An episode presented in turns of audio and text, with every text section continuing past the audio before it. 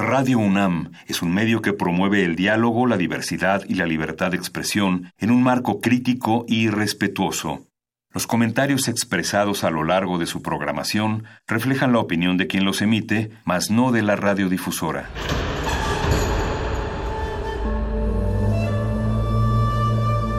Un templo para la apreciación del ser mediante el sonido.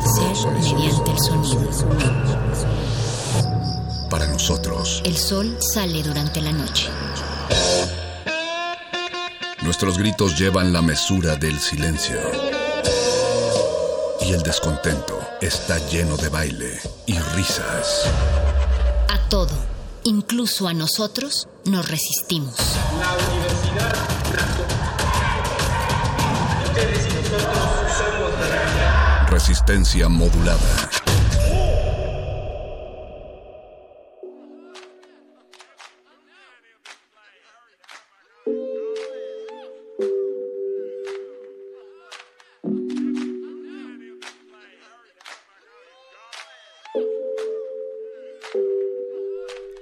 Estamos aquí a la intemperie en una borda esperando la caída de las hojas. Esto es Radio UNAM y lo que escuchas es resistencia modulada, un espacio lleno de puñados de pájaros que defienden su memoria en este 2 de abril. Gracias por pegarse del otro lado de la bocina a todas esas orejas con rosas aéreas y de propulsión entusiasta. Gracias también a Eduardo Luis Hernández que está en la producción preocupado por todos ustedes que están del otro lado de estas frecuencias, pero también preocupado por su futuro.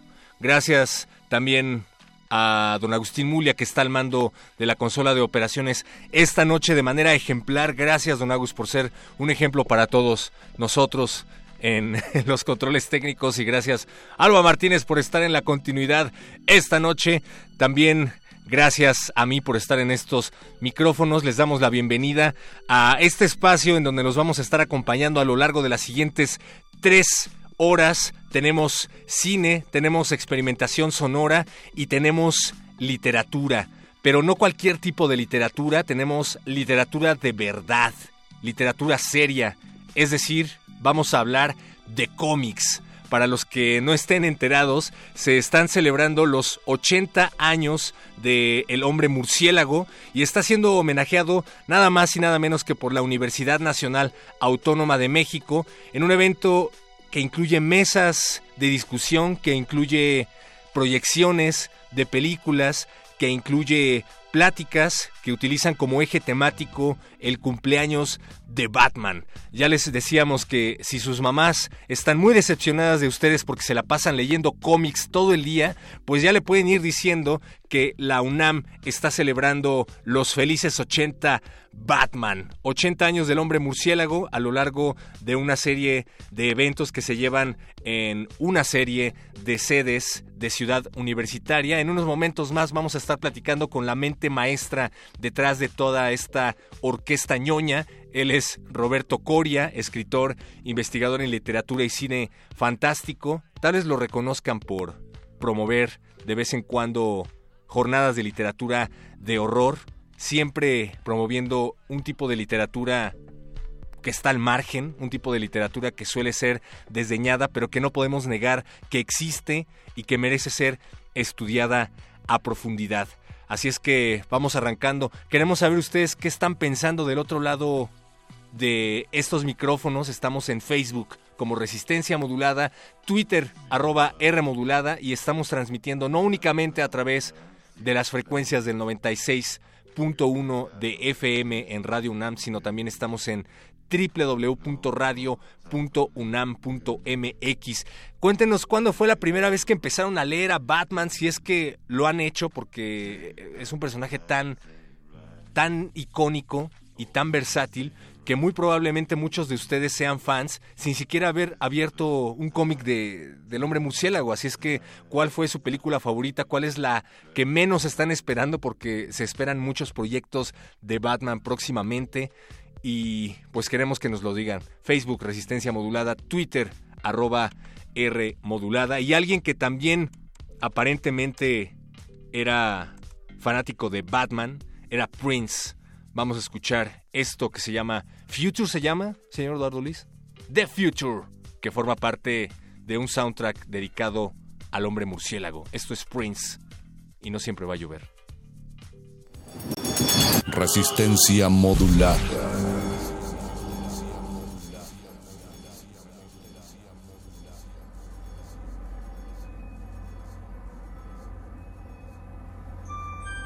I'm not going to kill you. I want you to do me a favor. What are you?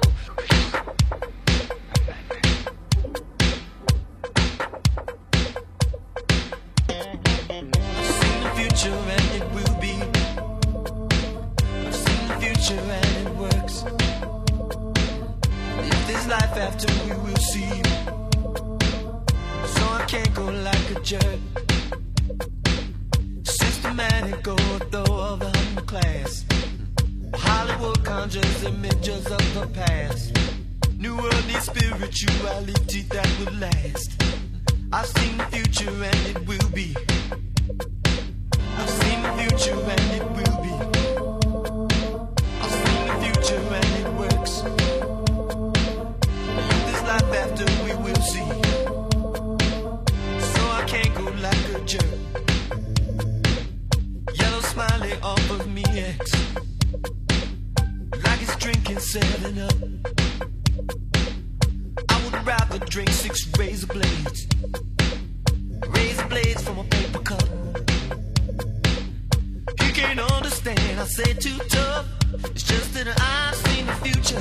Boy, it's rough. I've seen the future and it will be. I've seen the future and it works. And if there's life after, we will see. You can't go like a jerk. No, no.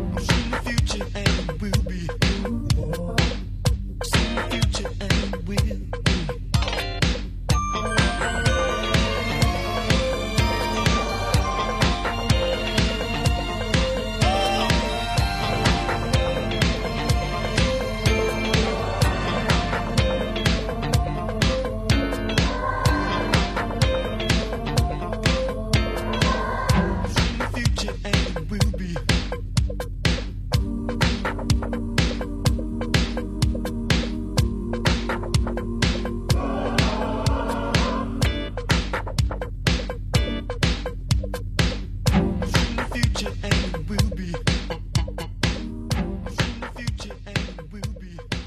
about the future. The future.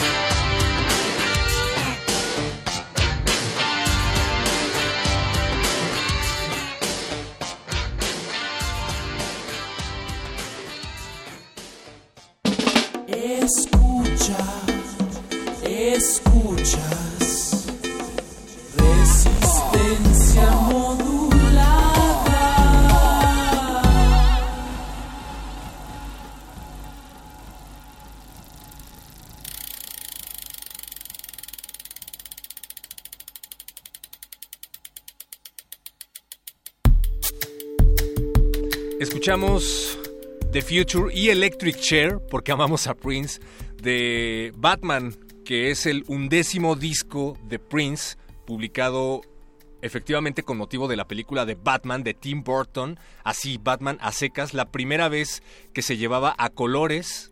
No, no, no. La segunda vez que se llevaba a colores a la pantalla grande al hombre murciégalo con la actuación de Jack Nicholson y con Tim Burton antes de que se volviera Birdman y antes de que se volviera el pájaro enemigo de Spider-Man, conocido como el buitre. Y además de Mario Conde, que ya está aquí en cabina. Oli. O sea, escuchó Mario Conde Resistencia Modulada, se dio cuenta que estábamos hablando de Batman y apareció repentinamente. Lo cual nos da mucho gusto. Llegué a tiempo. También tenemos a Roberto Coria ya en la línea telefónica. Roberto Coria, ¿nos escuchas? Bienvenido, buenas noches. Aquí estoy, Héctor. Me da mucho gusto que te unas a la, a la conversación, Mario. Eh, Uh. Reponte, llega llega con bien. Y este, Gracias, pues maestro, aquí gracias. platicamos ahorita. Muchísimas gracias por, por la invitación, chicos. Estoy a sus órdenes. Gracias a ti, Roberto, por tomarnos esta llamada. Y bueno, tanto Roberto como Mario están muy agitados porque están formando parte de las mesas de los 80 años de aniversario de Batman que están celebrándose mayoritariamente en el Centro Cultural Universitario. Precisamente hoy hubo una mesa en la que participó Mario Conde llamada Del Joker a Trump, voces y crítica desde la mirada de Es- los superhéroes. Es el jueves, es el jueves. Corrijo, es el jueves, sí. Ajá. Es el jueves, ah. Sí, en la de hoy estuvo estuvo Roberto. Sí, yo, yo, A la yo hoy al- a, a mi alma mater, la anterior La. Escuela Nacional de Artes Plásticas, eh, hoy conocida como Facultad de Artes y Diseño. Sí, ya, ya nos ascendieron a facultad, ya, ya, ya somos este, más grandes. Eh, pero fue una lluvia este, de recuerdos, eh, fue, fue un golpe del pasado bien padre, digo, porque eh, eh, en los pasillos de, de la Facultad de Artes y Diseño fue como inició todo, porque yo yo era un estudiante de diseño gráfico en- allá en la década de los 90, en el siglo pasado, cuando seguramente muchos de sus escuchas eran información genética, eh, Ojalá, ojalá. eh, y yo hice una tesis sobre Batman, porque porque querían que hiciera una tesis sobre sobre la ópera y el diseño, yo les dije, ¿por qué? Eh, terminé reprobando es- esa materia y, y- e hice mi, mi tesis en mis términos y, y soy increíblemente feliz. ¿Quién dijera que, que leer cómics te puede dar tantas cosas buenas? ¿Quién dijera que iba a analizarse un cómic a nivel académico en la. UNAM, no? De hecho, oficialmente Roberto Coria introdujo, no solo, no solo con esta celebración de 80 años, sino con esa tesis, ese tipo de análisis. Pues, pues me- la verdad es que, es que me da gusto y sobre todo, eh, de, de veras, no, no son este eh, cebollazos, no son, no son flores este, gratuitas, pero pero de verdad que, que encontrarte a personas como Mario Conde, tan entusiasta, eh, un- gran aliado en, en- la cruzada y recibir el apoyo de, de personalidades eh, académicas y, de instancias de, de la universidad como, como ustedes, Radio UNAM, eh, TV UNAM, la Filmoteca de la UNAM, eh, es, es de veras eh, maravilloso y, y, y nos la estamos pasando de lujo. La cruzada ñoña, encabezada por Roberto Coria. Ñoño y orgulloso. Oye, Roberto, preguntábamos cuál era el primer cómic que habían abierto de Batman. ¿Cuál fue el tuyo? Ay, pues, pues mira, eh, co- como tal, yo, yo no tuve la experiencia de, de, de ser un lector así ávido desde que era pequeño. Yo, yo empecé leyendo en cómic, en revista, en Editorial Novaro, El Hombre Araña. Pero, pero yo me acerqué a Batman en la década de los 90, ya, ya en la época que comencé a hacer mi, mi tesis en, en los cómics de la desaparecida Editorial Beat. Pe- pero ya, ya eh, conforme fui creciendo y me fui eh, interesando en, en- en la figura, eh, créeme, leer eh, El regreso del Caballero Oscuro, eh, abrir los paquetitos, esos cuatro números, era una gran experiencia. Ver a Batman golpeando a Superman era, era, era divertidísimo. Como Y, por Frank y de ahí para el real, o sea, hay, hay muchos casos que, que vale la pena este, recordar y que seguramente lo haremos a lo largo de todas las eh, conferencias que, ofre- que ofreceremos. Oye, Roberto, y eh, un- ligeramente bordeando el tema, pero de interés de cualquier manera, porque entonces surge la enorme duda, ¿por qué tu tesis no la concentraste en el hombre araña si también tiene grandes ejemplos gráficos? Mira, es interesante, justamente de eso platicábamos hoy en la, en la escuela, bueno, en la FAS, en la. Facultad de Artes y Diseño. A mí me gusta mucho el Hombre Araña. Yo yo pienso que el Hombre Araña es el segundo superhéroe más interesante que existe. Eso le decía ayer a Perro Muchacho. Ah, fíjate, haces bien.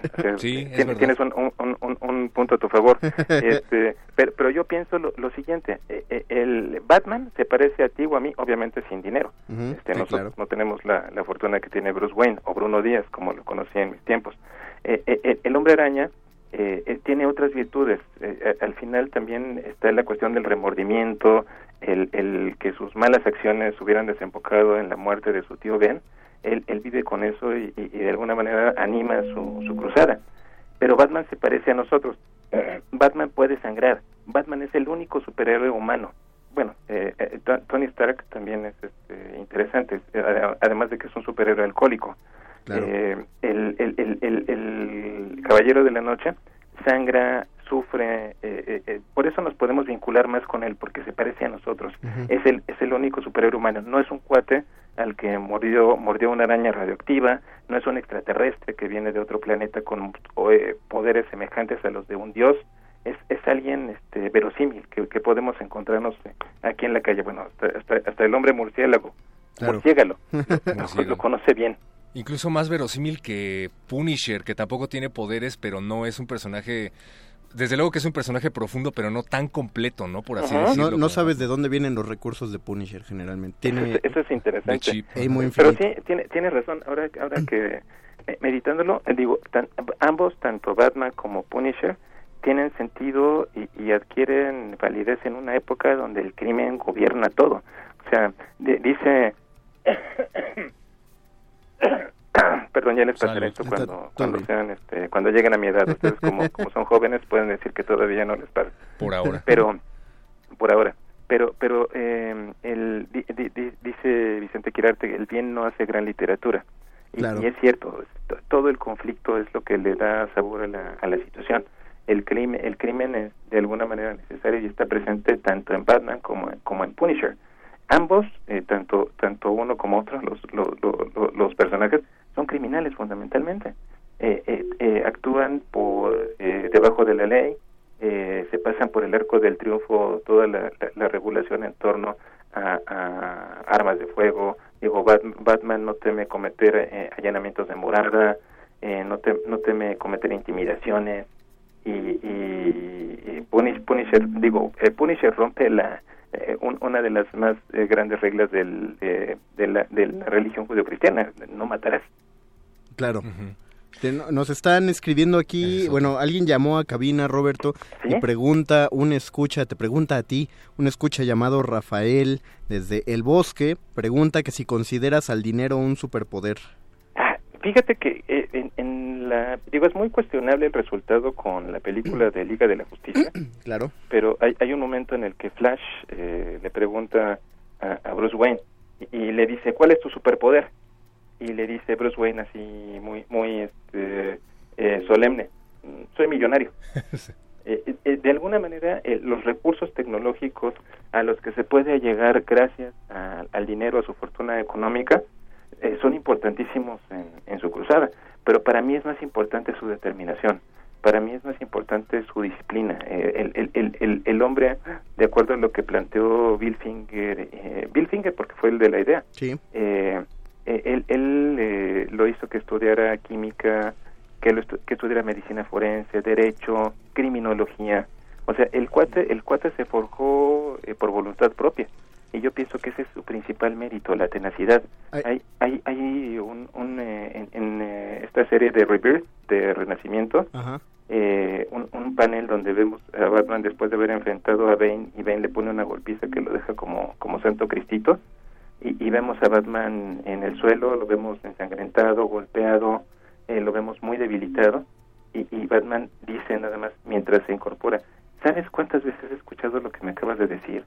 Descansa en paz Batman, es tu fin Batman, hasta aquí llegaste Batman y Batman se pone de pie. Dice, lo he escuchado muchísimas veces a lo largo de los años, una y otra y otra vez. Y sin embargo, aquí sigo. Y, y se pone de pie y, y dispuesto a reanudar los trancazos. Como el superhombre de Zaratustra. Ah, nada más y nada Casi, menos. casi. Yo, yo estaba pensando también en lo que decías acerca del hombre araña. Sí. Yo también empecé leyendo cómics gracias a Spider-Man, por ahí de los 11 años. Y me gustaba mucho, no sé si tú te acuerdas de esta versión un poco más atormentada de la que se explota en el cine hoy en día, de Spider-Man, en donde estaba como bordeando los límites de la locura, como cada vez más oscuro. Después empezaron a retomar la parte, pues, ¿cómo decirlo?, picarona de Spider-Man, empezaron a volverlo joven una vez más, un estudiante, lo cual está bien.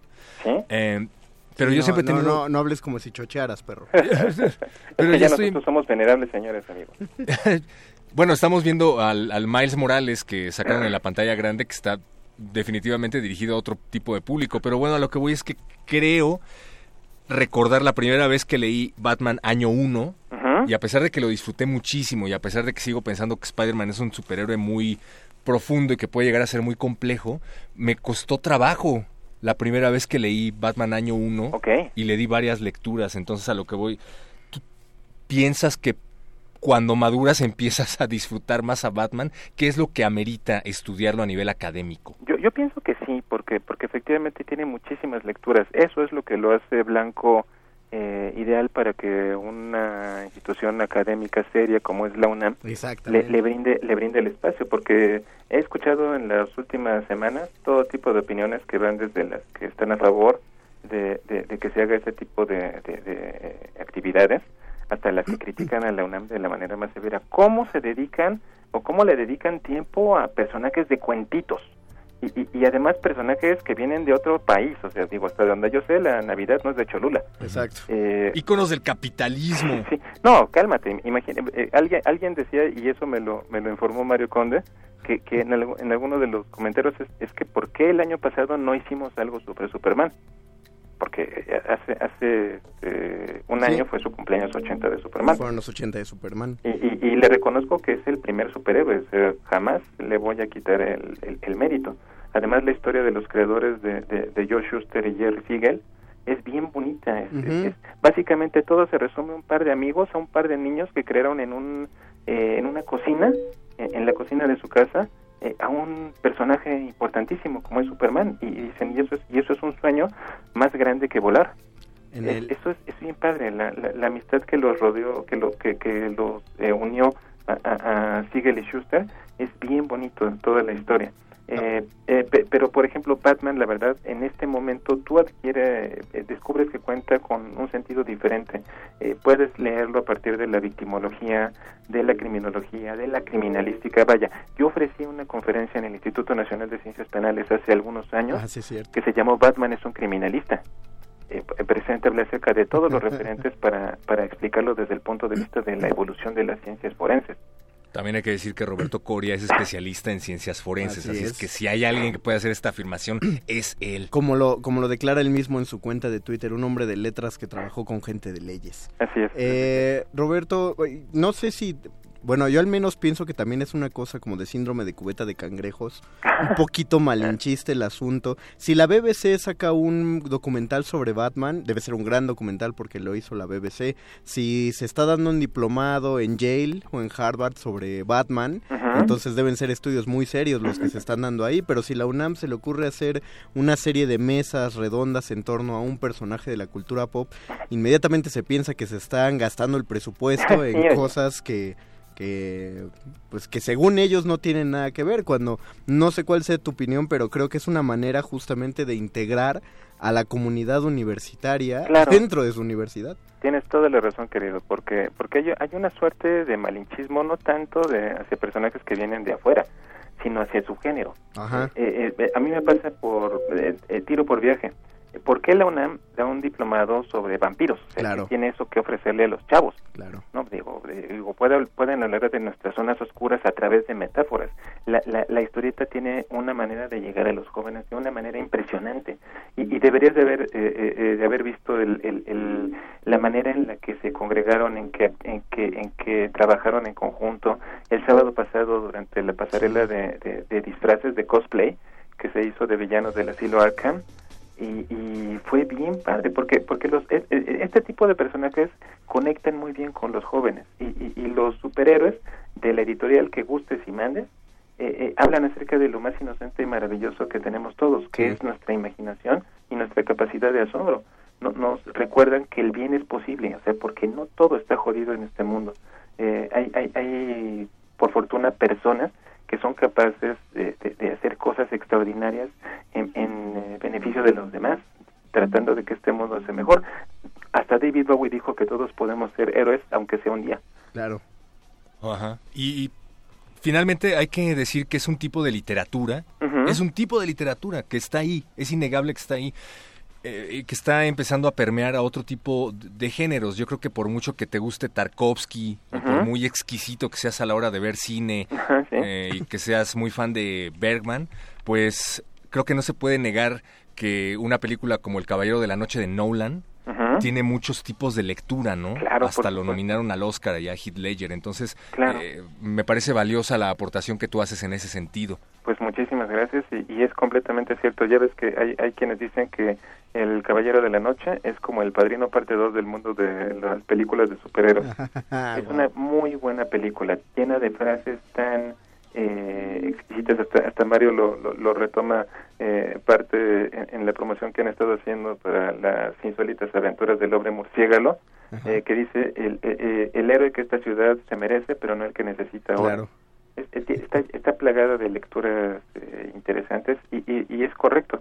Esto liga mejor con un chico. Yo, yo, yo al menos no sé de su experiencia personal, pero a mí cuando en la, en la infancia, bueno, en la secundaria, me dejaron leer Cien años de soledad, a mí no me entró. O sea, tuve que regresarme como tres veces porque no le entendía quién era este cuate, este cuate de dónde salió, esto que por qué. O sea, fue algo verdaderamente confuso.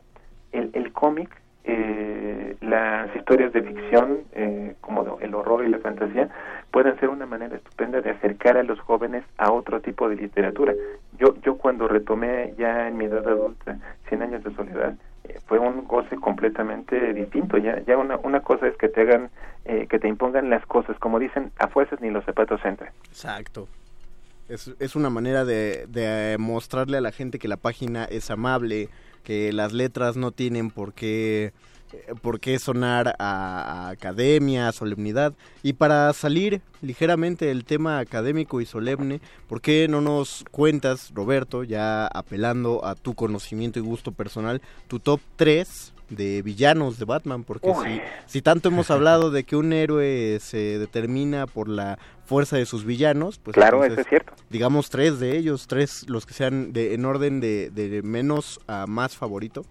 y, y esa es otra. Dentro de Sí, estos tres mejores. Si, si hay un personaje de los cómics que tiene una amplia, vastísima variedad de villanos, es Batman. Me parece que es el que tiene más villanos. Le sigue Spider-Man. Y por mucho que ama a Spider-Man, creo que no tiene villanos tan complejos, ¿no? No, eh, definitivamente no, lo, no los tiene, eso, es completamente cierto.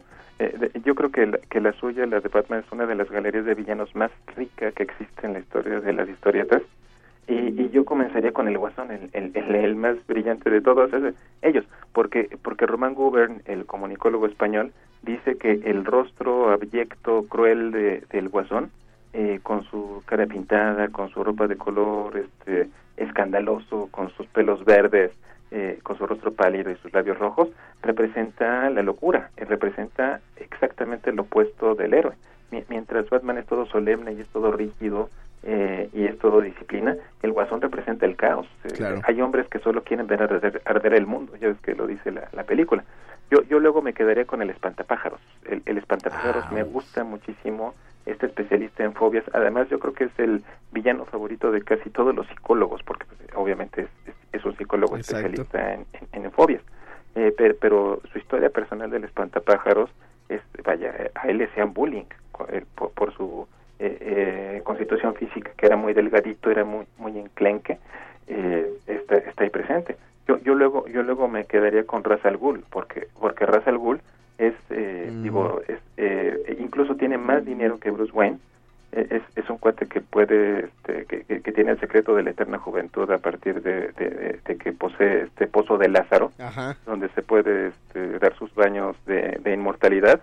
Eh, eh, además de que conoce su identidad, hasta el propio Ra's al Ghul muy respetuosamente siempre se refiere a él como detective, Como detective. porque Batman es por encima de todo un detective. Y lo curioso de ese villano es que, a diferencia de muchos otros, no le interesa en sí la eh, el, el prestigio que tenga Batman por su identidad secreta, ¿no? No se agarra de ahí una, una herramienta que, que se ve en todas las historias de superhéroes enmascarados. De, si, si el villano se da cuenta de quién es debajo de la máscara, se aprovecha de eso para, para estarlo fregando, pero no es el caso de Ghul. Exacto, maneja maneja un código de honor de entre eh, alto entre los delincuentes. Además, imagínate qué mayor peligrosidad que es el suegro de Batman. Es el Ah, de- exacto, de, exacto. una de las de las mujeres que más ha amado Batman, que es Talía.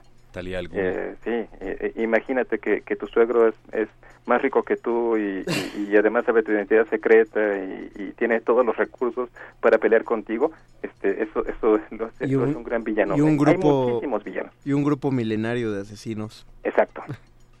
Roberto Coria, queremos agradecerte muchísimo por haber estado con nosotros eh, compartiendo parte de esta experiencia. Y pues ya por último, ¿qué te parece si nos invitas a lo que queda de la semana de los Sí. 80 años de Batman? Miren, debo de decirlo, por fortuna, estamos llenos. Esa, esa es la, la, la- programación que va a ser muy interesante, que empieza, digamos, las conferencias, en la carnita este, eh, en el Centro Cultural Universitario, empiezan mañana las eh, mesas de diálogo. Eh, pero ya tenemos lleno el, el- la programación para que se den cuenta de lo que se perdieron. Eh, está en la página eh, www.catedrapacheco.unam.mx. Ahí está el PDF con todos los participantes, con todas las eh, mesas redondas. Mañana, mañana eh, abrimos de manera maravillosa. Eh, ha- haré una, una presentación que se llama Un héroe de 80 años. Y, y luego brindarán una, una conferencia, digamos, magistral, Vicente Quirarte y Benito Taibo. Digo, dos personas con una seriedad académica comprobada. E- ellos nos van a hablar de la figura del héroe desde, desde la mitología hasta nuestros días. Eso, eso va a estar muy interesante. Mario Conde es quien nos va a, a moderar. Y yo posteriormente tendré un diálogo eh, eh, con eh, mujeres. Eh, se, se llama el, el- La mujer en Batman, con Silvia Piñera, Aura Shaide y con eh, Luisa Iglesias Arvide, que a quien ustedes conocen muy bien. Luisa Iglesias Arvide. Como que de- debe de sonarles. Sí, seguramente un poquito. El- el- me, me gusta mucho el enfoque eh, femenino porque ahí de alguna manera vamos a tratar de, de romper esa- ese viejo precepto de que los cómics nada más son cosas de niños. Es absurdo. O sea, la, la mujer tiene una, una gran participación y, y, y créeme lo que seré bendito entre las mujeres platicando con ellas. Y pues no podemos dejar de aprovechar la oportunidad de decir que el 5 de abril a las 4 de la tarde, si ahora no me equivoco, No, estás muy bien, Pedro. se va a llevar a cabo la mesa llamada El mejor detective del mundo, la historia de Batman en el cómic, una vez más encabezada por Mario Conde y por el grupo del Calabozo de los Vírgenes. Entre los, cuales, entre los cuales está el perro muchacho.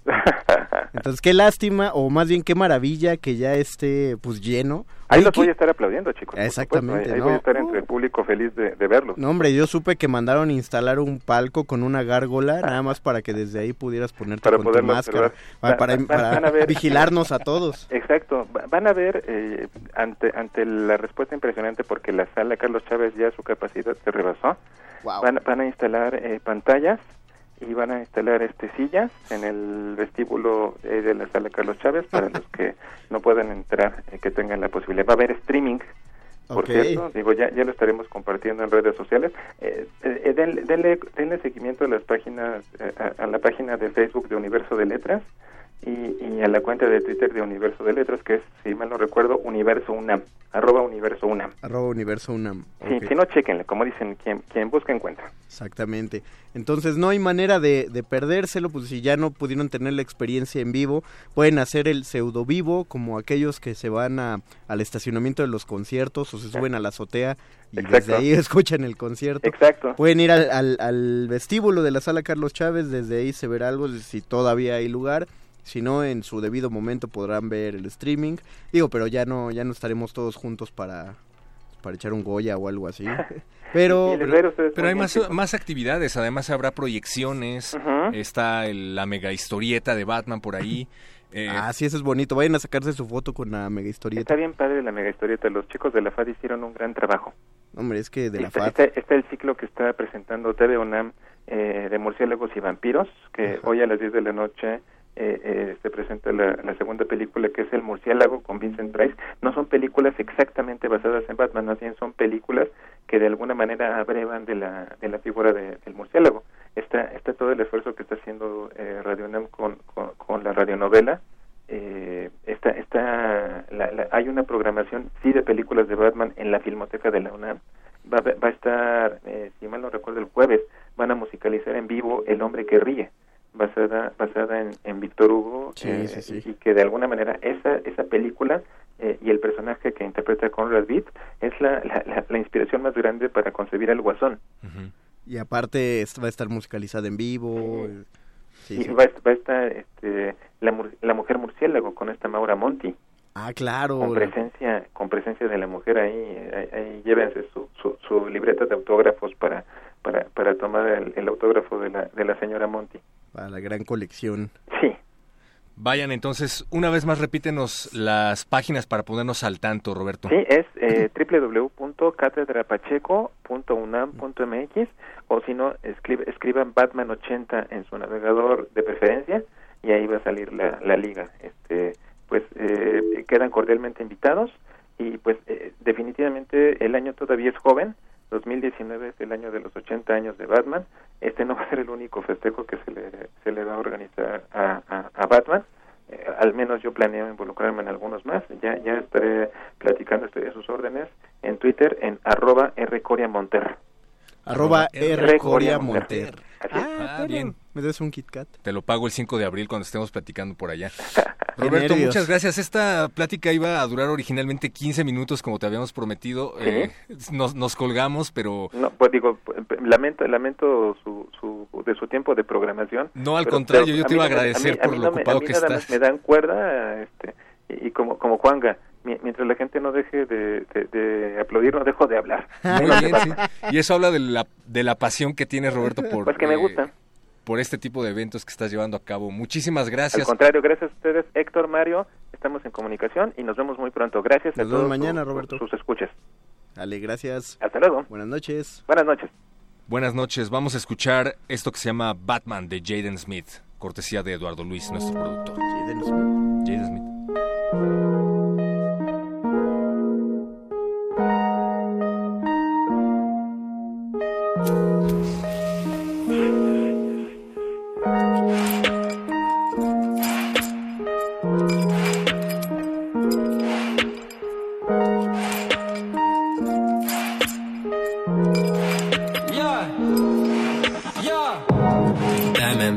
Batman. Joker just put me on acid. You wanna wait like a maverick. We need to make something happen.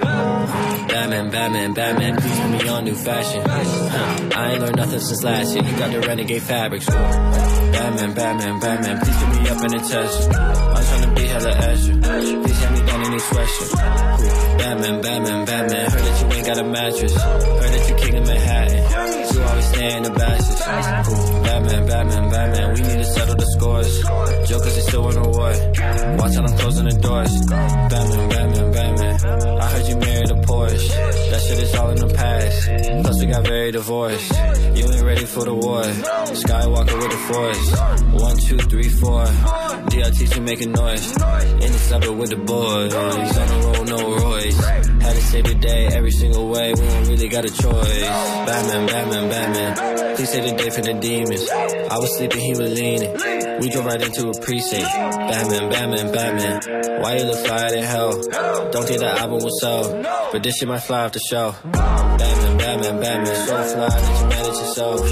You the one who got the juice. City crying for your help. Shooting up on Skid Row. Out your window, look at you can tell. Get it from under they spell. If I don't do it, then who else?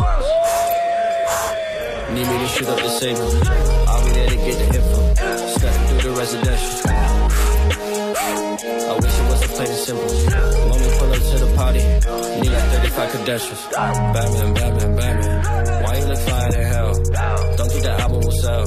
But this shit might fly at the show. Batman, Batman, Batman. We need to settle the scores. Jokers, they still want a war.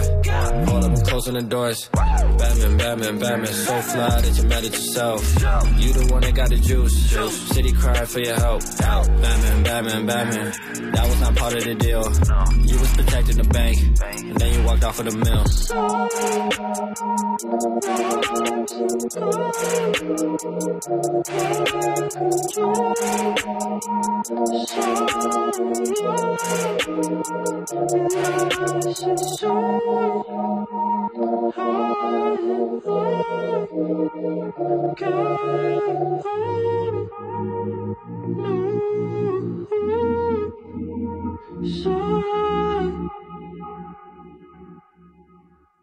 Escucha, escuchas. Resistencia modulada.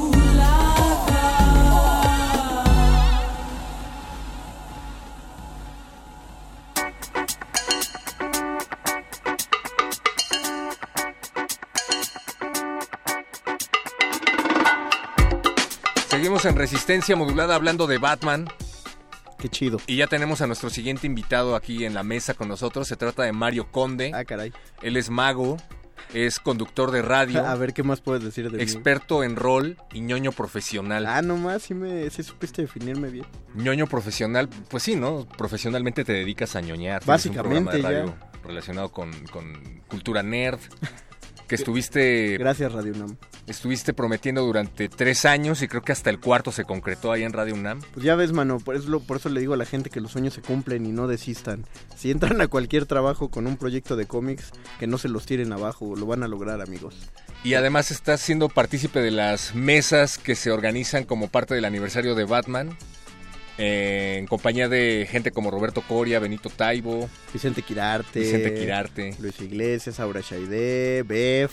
Puro, puro Este- titán de la literatura. Sí, caray. No, y aparte, eh, o sea, lo curioso fue tener que descubrir a los fans de Batman. O sea, la gente que sí lo hubiera leído, que sí lo conociera, para que pudiera hablar desde el conocimiento. Y quien no era completamente fan se empezó a formar como uno. He, he monitoreado las redes sociales, por ejemplo, de mi amiga Aura Shaide, le mandamos un saludo porque desde que fue invitada por el Comité Batman, que así fue llamado ahí en las oficinas de Cultura UNAM, en la Sí, Baticueva me de Imelda Martorelli, este, la, la llamaron y entonces Aurea se puso a leer lo que no lo que no había leído de Batman y se ha puesto a subir a sus redes una serie de reflexiones bien interesantes de todos los cómics. Entonces esa, esa plática promete, esa es mañana, esa es una de ellas. ¿Cuáles son entonces tus villanos favoritos? Tu top 3 de villanos favoritos de ah, Batman. top 3. Ah, perro, a ver. Ah, ¿Tú también vas a contestar la pregunta? Yo no, tú eres el invitado del no, cabinazo. Tú también, perro. Ok, 3, top 3. Eh, Por favor, di el hombre calendario. Es que... Es que esa es otra. Hay tantos villanos que hay unos que pueden parecer absurdos, pero gracias al ingenio de los escritores por los que ha pasado el hombre murciélago, gente como el hombre calendario cuyo único superpoder es saberse de memoria todos los acontecimientos de todos los días del año, se pueden volver villanos muy complejos. Lo, lo que pasa es que por suerte, a partir de los nuevos 52, y ya ahora con el universo Renacimiento, el Reverse, eh, se les dan lecturas, o sea, toman lo original, pero se le dan lecturas muy torcidas. El hombre, el hombre calendario, que aparte se llama algo como este julio agosto una cosa así. Son, son dos meses los que forman su nombre. Pero su, su poder más que saber los acontecimientos es que eh, tiene, tiene una especie de memoria idética que relaciona con los días no solo sabe qué ocurrió cada día de- del año y de los años sino que eso le ayuda como a estar casi casi a predecir lo que se podría predecir en cuestión de tiempos, como cuestiones del clima y esas cosas. Pero además ya el, lo rehicieron, entonces en la cabeza tiene tatuados eh, los 12 los 12 meses del, del año, está pelón, es un psicópata. eh, la, la nueva lectura del hombre calendario está, está interesante. Creo que a todos se les puede hacer algo, menos al hombre condimentos. El hombre Y condimentos. ese también es un villano de Batman. Eh, tenía su pistola de... eh, Era, era Bart cuando le roba... eh, quiere, quiere extorsionar al señor Burns. Entonces se robó... Tiene una pistola de mostaza y una de, de catsup. Ese es su- Hay, hay que decir que ha ido evolucionando para bien el personaje, como que ¿El de Batman? Sí. que claro, la etapa oscura de Batman empieza a consolidarse como a partir de los 80, probablemente con la mano de Frank Miller cuando el mismo Miller decía, es que yo no quería que Batman cumpliera mi edad, estaba a punto de cumplir la misma edad que Batman, entonces lo hice más viejo, pero la verdad es que el Batman primigenio, el que utilizaba pistola, pues sí tenía como momentos bastante absurdos, ¿no? El, primer, primer Batman, los de Detective Comics, ese, Ese, ya era oscuro. O sea, ese sí estaba oscurón. Pero la oscuridad le duró un año hasta que le dieron su propio cómic. Cuando le dieron su propio cómic, eh, no sé si fue, ahí sí desconozco si fue una indicación de, de los editores, eh, si cambiaron los escritores y, y quisieron irlo, llevarlo por otro lado, si hicieron un estudio de mercado, no sé, pero a partir de ahí es que vemos al, al Batman, el de la Edad de Plata, que es como, como todos los superhéroes de la Edad de Plata que tienen el cáliz de los superamigos.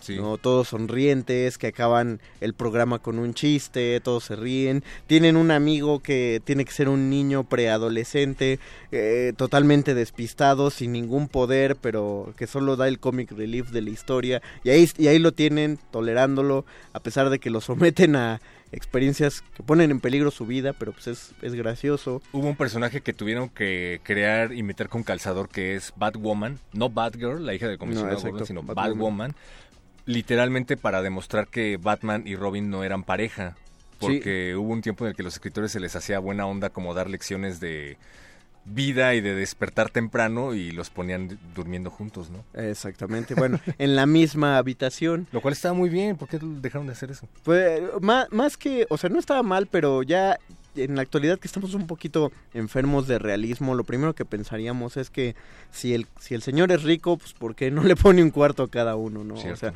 sí pueden, pueden compartir el cuarto todo lo que quieran, pero eh, yo creo que era más por economía de dibujo. ¿No? Me ahorro paneles y al momento de despertar se pueden platicar estos dos güeyes sin ningún problema, entonces pues que se despierten en el mismo cuarto, ¿no? Uno no pensaba ta- tanto esas cosas, piensa que tan poco se pensaba en el contexto, que esa es la gran diferencia cuando uno agarra un cómic de los 70, 80 a uno de este nuevo siglo, los fondos. O sea, los cómics de los 70-80 al fondo tienen colores nada más, ¿no? Está Spider-Man hablando y solo se ve amarillo al fondo, no hay edificios, no hay, no hay nada. Ahorita ya no puedes tener un panel sin que al fondo se vea la ciudad o la Y casa. muy detallado. Y muy detallado. Entonces, No, no me creas, pero ahora que lo estoy pensando, creo que sí tenía que ver con la serie. En algún momento leí, en algún lugar, que se volvió tan popular la serie de los superamigos que tuvieron que volver a Batman en los cómics un poquito más buena onda, más afable. Te creo. Más infantil. Te creo. La, la cosa es que ese Batman sonreía. Y eso es como un rasgo súper raro, incluso para la serie de los 90, ya para la serie animada de Batman. De hecho, hay hasta, son poquísimas las partes en las que Batman sonríe y hay momentos, hay, hay un punto donde está hablando con Harley Quinn en el que él se empieza a reír y ella incluso pues, se saca de onda, ¿no? Porque dice, eh, ¿por qué te ríes? Me está dando escalofríos, ¿qué te pasa? Porque sí, es un gesto que no tiene, cosa que en los super amigos pues así se la vive, ¿no? Sonriendo como to- todos ellos sonreían en todo momento. Batileche y batigalletas para todos, Scooby-Doo. ¿Ese sí es de los superamigos o Sí. es de Scooby? No, según No, yo, sí es cierto, era de Según yo el, episodio es de Scooby-Doo. Pero y- era Hanna-Barbera. Ah, déjale pregunto al experto Rafa Paz.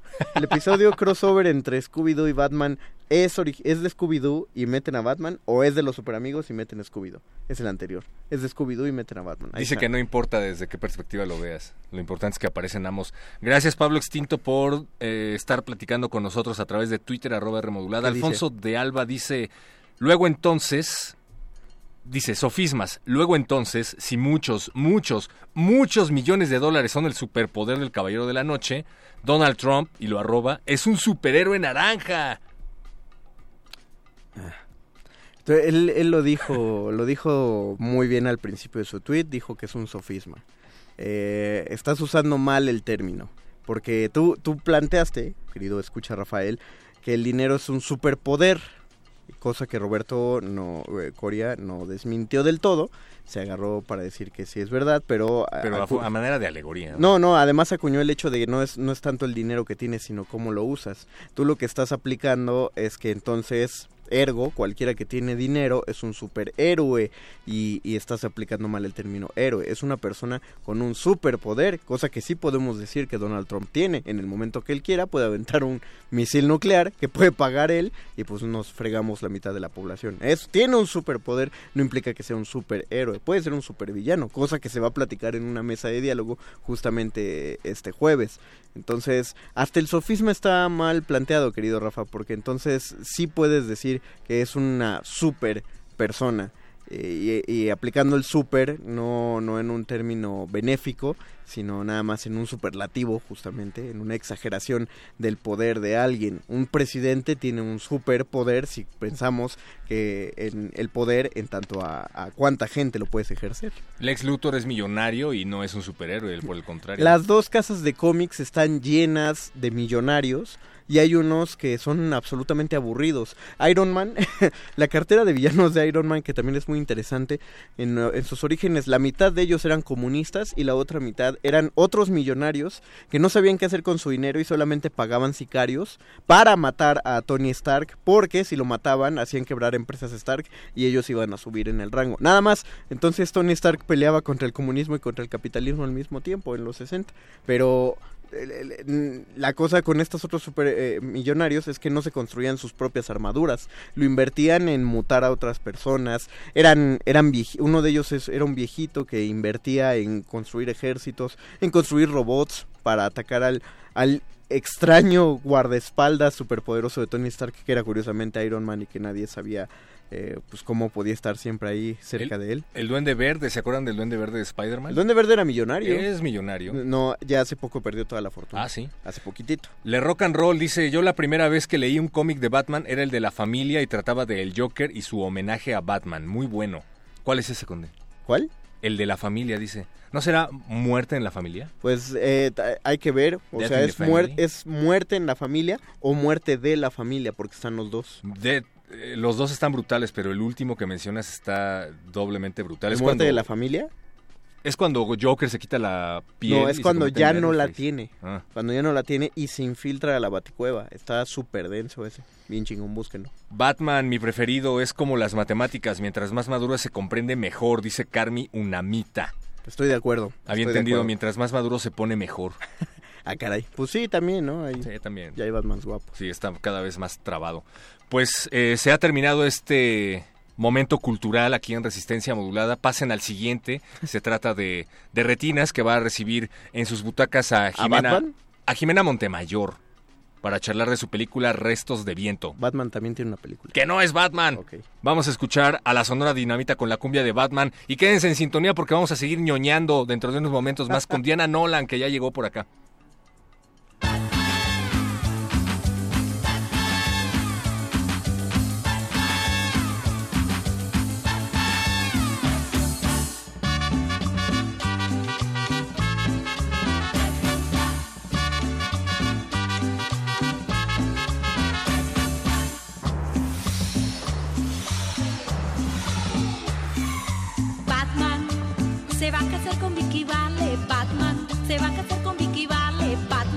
Se va a casar con Vicky Vale. Batman se va a casar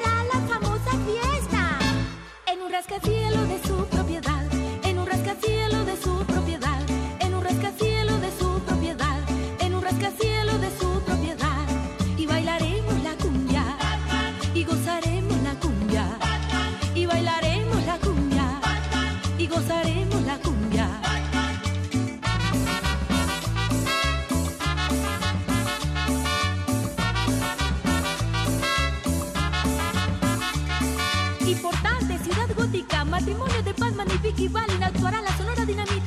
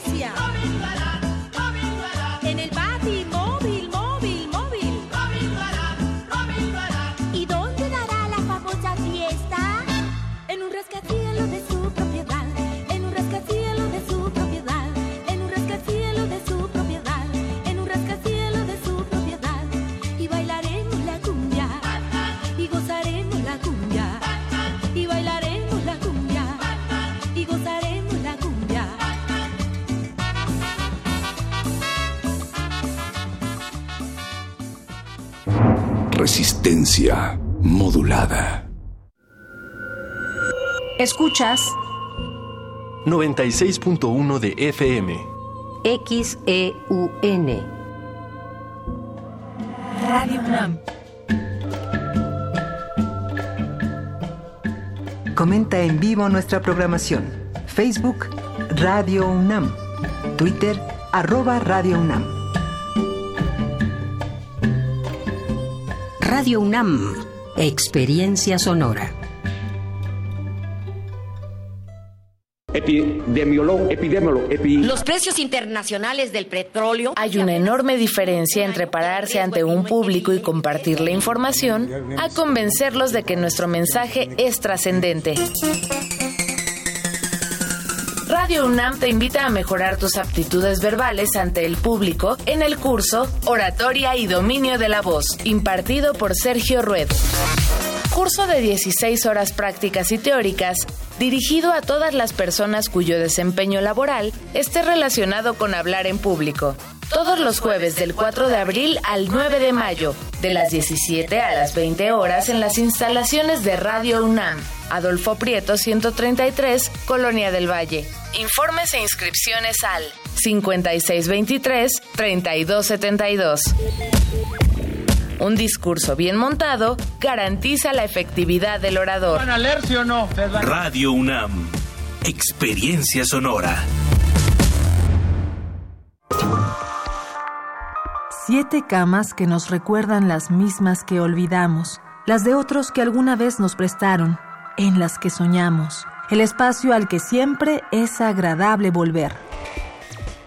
15 minutos que te invitan a compartir momentos reveladores con el otro. Todo lo que está a mi lado. Más que una pieza escénica, el lugar donde empiezan las cosas que son importantes. La cama es el objeto que más condensa memoria. Quizá no, hay, no haya otro. La muerte, el deseo, el placer, el insomnio. Museo Universitario del Chopo, 30 y 31 de marzo, 6 y 7 de abril. Entrada libre. Consulta horarios en www.chopo.unam.mx.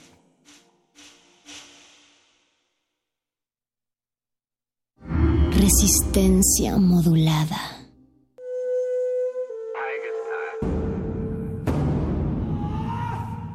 Solo hay dos momentos excelentes para ver una película. El primero fue hace 20 años, en su estreno. El segundo gran momento es hoy. De retinas.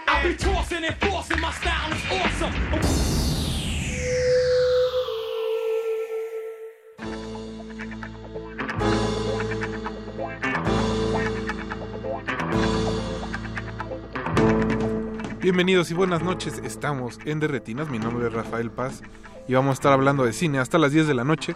Más en específico vamos a estar hablando de Batman, porque estas tres horas de resistencia modulada están dedicadas a Bruno Díaz, al T por 8, que así digo que, ¿no? Es otro programa. Pero no, no es cierto, vamos a hablar de otras cosas, sí vamos a hablar de cine y de cine mexicano.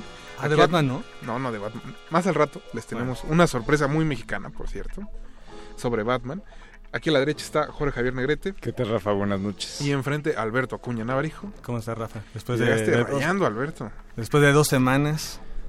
no Ah, bueno, sí. Nosotros ya, Que este, pudieron descansar la garganta. de ¿Cómo se la de pasaron? descanso obligatorio. Sí, así que nos pusieron en, en la banca. Exactamente. Sí fueron a checar sus rentas. Este, Sí, claro. sí, se pusieron al corriente con sus películas. Totalmente. No, pues Fuimos si no- con los piratas de confianza. Si no, ¿con Qué qué bueno. tranquilidad íbamos a regresar aquí? Jorge, regresaste de tu descanso ahorita que me acuerdo hablando muy bien de una película increíble que se llama Siete en la Mira. Uh, Que vaya. también es de las favoritas de Alberto. Claro. De, de verdad que fue un... Cine recio. Yo, yo este, lo, lo comenté y este, él, estaba viendo la película y solté un audible, ya valió madre todo, cuando matan a Pedrito. Y la venganza, ¿eh? y la venganza con nada más Mario Almada, Jorge Reynoso con un maquillaje punk No, lo de Jorge de, Reynoso, de antología Y un látigo. látigo. Hijo, La carretera de por medio. Solo le- les queremos decir que si nunca le, le han entrado al cine de los Almada y quieren empezar por algún lado, bueno, esa es la película. Pedro Galindo tercero, qué bárbaro. Sí, creo que de hecho es como sus, eh, sus eh, películas como mucho más referenciadas. Sí, sí, sí. Para bien y para mal. Es que es de las mejores chisitas. Pero sí es que es delirante, es eh, pues muy gozosa, ¿no? Bastante. Entonces sí, si no han... Y además con unos dilemas eh, morales bastante. claro. ba- Creo que eso es bastante- lo que bastante- le falta el, atolla- el de atolladero, los- el atolladero de moral del Almada. personaje de Mario Almada es está armado con una precisión que da miedo. ¿eh? Creo que hasta hasta el mismísimo eh, hasta el mismísimo John Ford se sentiría con envidia. Pero, bueno, sí, es que bueno, es, es- te, te iba a decir una grosería al aire. pero- No, pero la verdad sí me pasé. Es, es un buen western. Es, es un muy buen western, Sí, nada claro más. claro que sí. Pero no vamos a estar hablando de eso hoy, en realidad no sé por qué. Mejor vamos a hablar de eso ya, ¿no? Una hora de Mario Almar. Tenemos a partir del próximo bloque a Jimena Montemayor, que es directora de Restos de Viento. Es una película que se estrenó el viernes pasado. Desde hace un par de meses la pueden ver a través de Amazon Prime. Para aquellos que pues, no les gusta salir de su casa, la, la tienen a la distancia del control de la televisión. Eh, pues como... No, mejor dejemos que Jimena llegue a la cabina para hablar Ya más anda a por acá, de la ya. película. Ya anda por aquí. La primera canción que vamos a escuchar de esta noche es con la voz de Chabela Vargas, Las Simples Cosas. Que y es parte parte del de- soundtrack. del soundtrack Ujú. de la película. Así que escuchemos y en unos minutos más le daremos la bienvenida a su directora.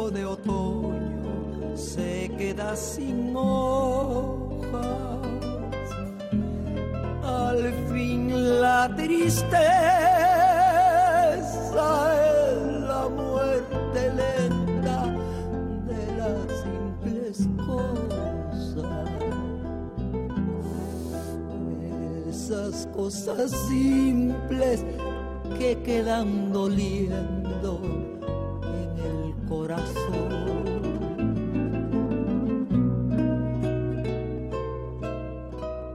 Uno vuelve siempre a los viejos sitios donde amó la vida. Y entonces cómo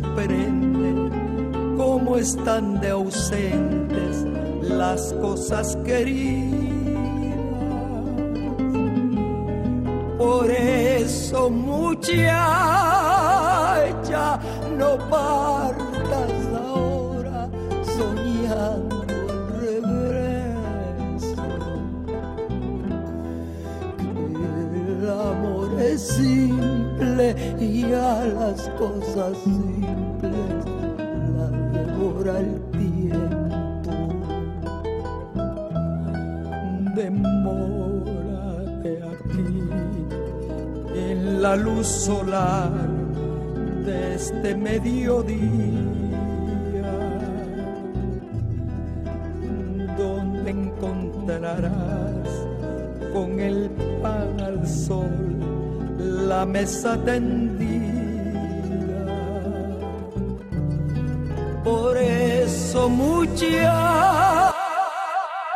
De retinas.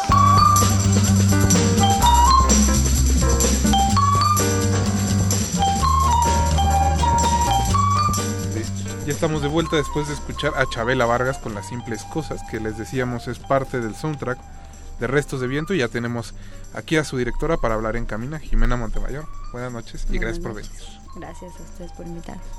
Pues eh, para aquellos que no hayan tenido oportunidad de ver materiales de la película, esta es la historia de una familia conformada por Carmen, que es la madre, Ana y Daniel, que son sus hijos, y que deben de enfrentar pues la pérdida de un miembro eh, del núcleo familiar y que eh, pues digamos que los tres tienen a su manera distintos procesos de cómo llevar ese duelo. Eh, pues Jimena, ahora sí que empecemos por lo más básico. ¿Cómo fue que se te ocurrió escribir y después dirigir esta película? Mm, el proceso de escritura de guion fue muy largo para, para esta película. Em, yo quería contar... Es, bueno, no, a ver, no, vamos a empezar. Eh, fue muy largo. Yo conocí a alguien que tenía una historia parecida, en el sentido de que es- había tenido una pérdida y él era muy chiquito y las palabras de su madre lo confundieron. Entonces por mucho tiempo tuvo como esta eh, este miedo eh, a un ser que, que iba a regresar, ¿no? Que, que era su padre del inframundo. Entonces, eh, eso, yo conocí a esta persona y me parecía que no, que en su vida adulta no, no parecía que hubiera tenido como este, esta problemática infantil, ¿no? O sea, era como una persona como muy sólida, ¿no? Como co- con, muchas cualidades y de pronto no, como que no cachaba como la infancia y de pronto este momento tormentoso de la infancia. Y eso, me puse a escribir y, y eso, quería contar la historia de estos, de estos niños que sobrepasan eh, problemas eh, de pronto que parecieran... em, Muy adultos, ¿no? Sí, muy adultos o problemas que de pronto que no sé, que no están para los niños, pero que esa- esas mismas problemáticas o te, te vuelven un ser de pronto como más más fuerte, más pleno. Y ya desarrollé los personajes, ¿no? Quería con estos los dos hermanos, había este este ser y también estaba yo quería un, un indio que fuera como su guía, un indio un, su guía espiritual de este niño. Digamos que estaban todos los elementos, me pongo a escribir y como al año y medio yo tengo una pérdida muy fuerte y de pronto todo lo que yo estaba queriendo escribir realmente entendí ¿no? Como yo, te- eso, la historia ya empezó a cobrar realmente vida a partir de la ausencia. Y dos primitos míos también empezaron un proceso de duelo y realmente fue como acompañarnos en ese, como en ese año. Fue como toda una cosa muy visceral y años después ya pude hacer la película desde un punto de vista, desde también una zona ya más luminosa. Sí, porque bueno, el- la película tiene, digamos que atmósferas que te hacen precisamente entrar en, no solo en lo que están sintiendo los personajes, sino en, en el caso lo que tú también estabas sintiendo. Sí, sí, un poco. Yo me, me dediqué a escribir, digamos, esa primera parte o, o eso, de- ¿no? Como en esa, sí, en esa primera, en esos primeros años, porque dije, bueno, esto que estoy sintiendo ahora no sé cómo se va a sentir después, ¿no? Porque evidentemente va a cambiar. Entonces sí, de pronto era tratar como de, de recordar y de detallar cierta desconexión, ciertos miedos, por ejemplo, con los niños. Y, y nada, fue un pro- eso fue un proceso largo, por suerte fue un proceso largo, porque si no, creo que la película sería muy oscura. Pero sí, sí tenía como ganas de eso, de crear esas atmósferas, porque no lo racionalizas, no lo entiendes, nada más lo sientes. Y no sé, como proyectarlo también era parte de todo el proceso. Corrígeme, Jimena, sí, eh, estoy diciendo algo mal, pero creo que eh, han pasado ya 10 años desde tu primer corto que pudiste exhibir en, en Morelia y algunos otros Ujú. espacios. ¿Cómo es esa evolución como directora? Este, de tu primer corto a ahora, ¿cómo desembocar ahora en, en restos de viento? Además de que, bueno, en ese proceso también, pues has eh, este, trabajado en otras cosas, en fotografía, has producido, has, otro, has estado en otras áreas. Entonces, ¿cómo, pues ese trabajo de evolución de una realizadora? Pues es un trabajo de mucha paciencia, de mucha terquedad, de mucha paciencia, em, de, de, híjole, de levantarte y de todas esas cartitas que dicen no, no te dimos tal apoyo, no te dimos tal, tal beca, no te quedaste en tal festival, híjole, pues ya, ¿no? Sí, lo siguiente, o sea, como no engancharte porque, porque sí, es una carrera, hay que ser, paci- sí, con mucho paciente, muy paciente y con mucha tolerancia a la frustración. Pero, no sé, por ejemplo, ahora que hablas de, de mi, de mi corto de titulación, es muy chistoso porque ese corto, ahí empezó, digamos, como, como las triadas, ¿no? Ese corto era justo un, era como una historia de, de una, amor. una historia de amor entre de desencuentros entre un adolescente, un anciano y la mujer que, que les gustaba, ¿no? Y luego fue justo en la sangre, que es un triángulo amoroso entre dos hermanos y la novia de uno de ellos, y luego eran esto, tam- este triángulo también, ¿no? Fa- familiar.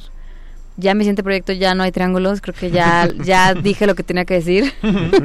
Ahora ya van lo- vienen las historias corales, pero no sé, es un de verdad es mucha paciencia y mucho auto, sí, descubrimiento y estar como en mi caso como muy muy al pendiente de, de las historias, de las señales, de pláticas, de cosas que veo, o sea, como siempre estoy ahí como haciendo investigación, o sea, siempre estoy eh, sí buscando o, tratando de resonar con una historia que me parece importante contar. Algo que siempre es como, digo, no solo en el cine mexicano, sino en el cine en general, es como complicado encontrar películas que tengan una que encuentren esa sensibilidad particular, sobre todo para hablar de la experiencia emocional de los niños, Y generalmente la actitud suele ser muy condescendiente con ellos o suelen racionalizarla demasiado al punto que simplemente son como adultos en miniatura.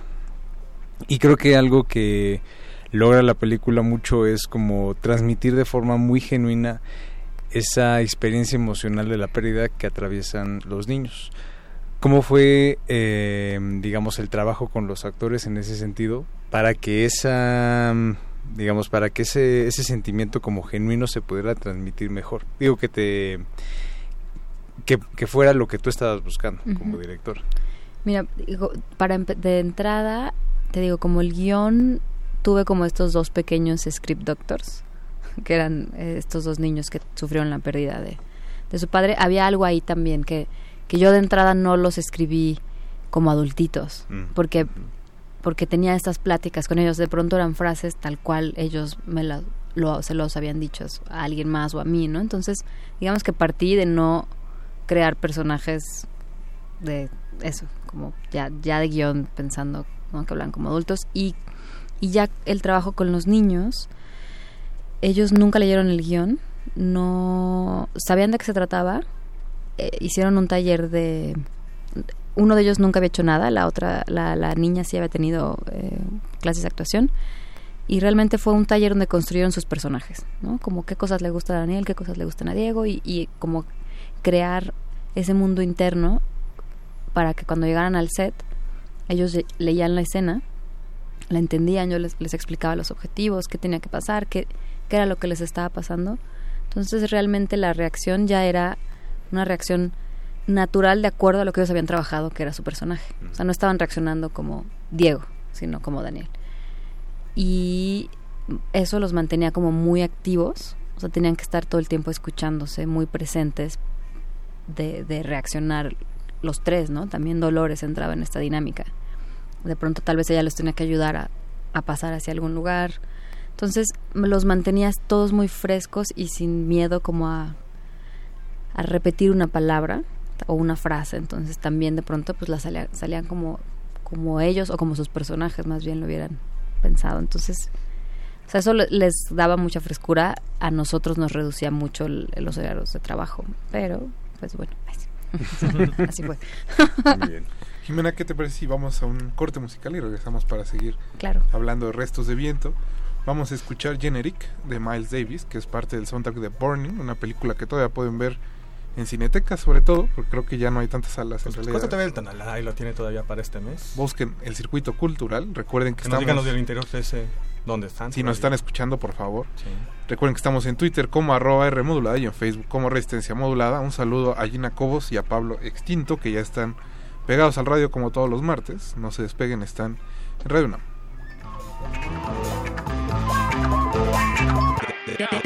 De retinas.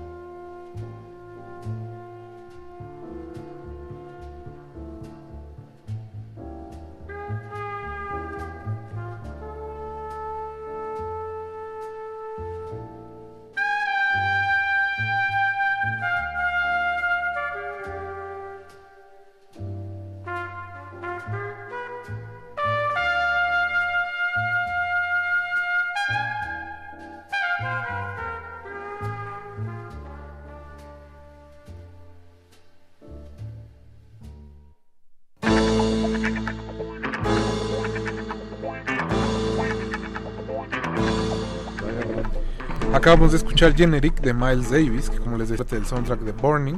Seguimos en cabina hablando con Jimena Montebayor, directora de Restos de Viento. Eh, Jimena, antes de ir al corte, eh, ya hablabas un poco como del trabajo de los niños. Eh, me parece muy interesante la manera en que dentro de la película se van desarrollando, ¿no? La niña que es un poco más grande, pues que se ve obligada hasta cierto punto a tomar pues las riendas de su familia y de su casa porque su mamá pues está embotada, ¿no? Tratando también de resolver su duelo y el niño que encuentra un mecanismo medio fantasioso, medio como de sueño para llevarlo también. Es, ese ¿cómo decidiste hacer ese ese desarrollo entre los dos y que no fuera el mismo para ambos niños?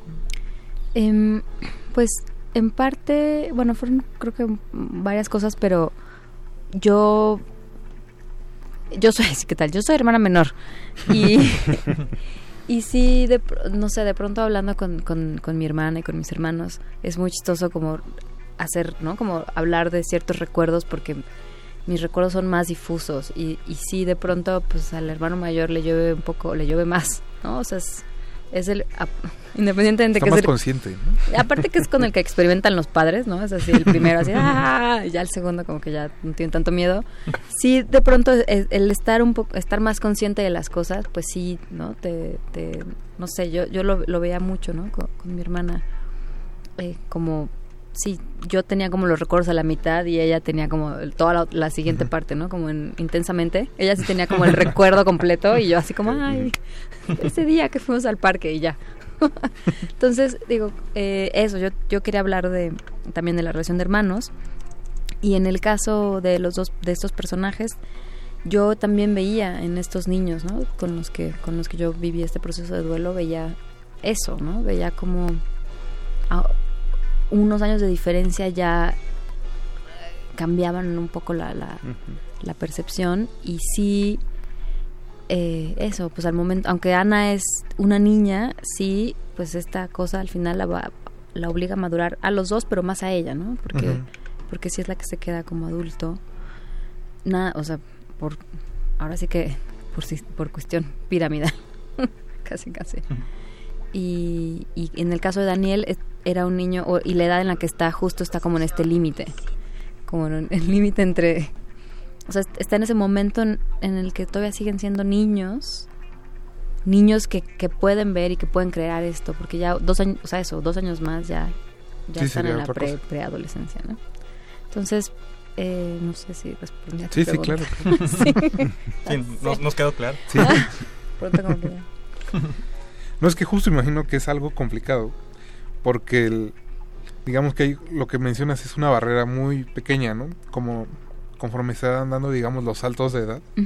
Hay niños que un mes pueden todavía estar, digamos, en super entrados con sus juguetes y el próximo ya están Sí. metidos en otra cosa completamente diferente y la película lleva ese balance mismo dentro de, de sus escenas.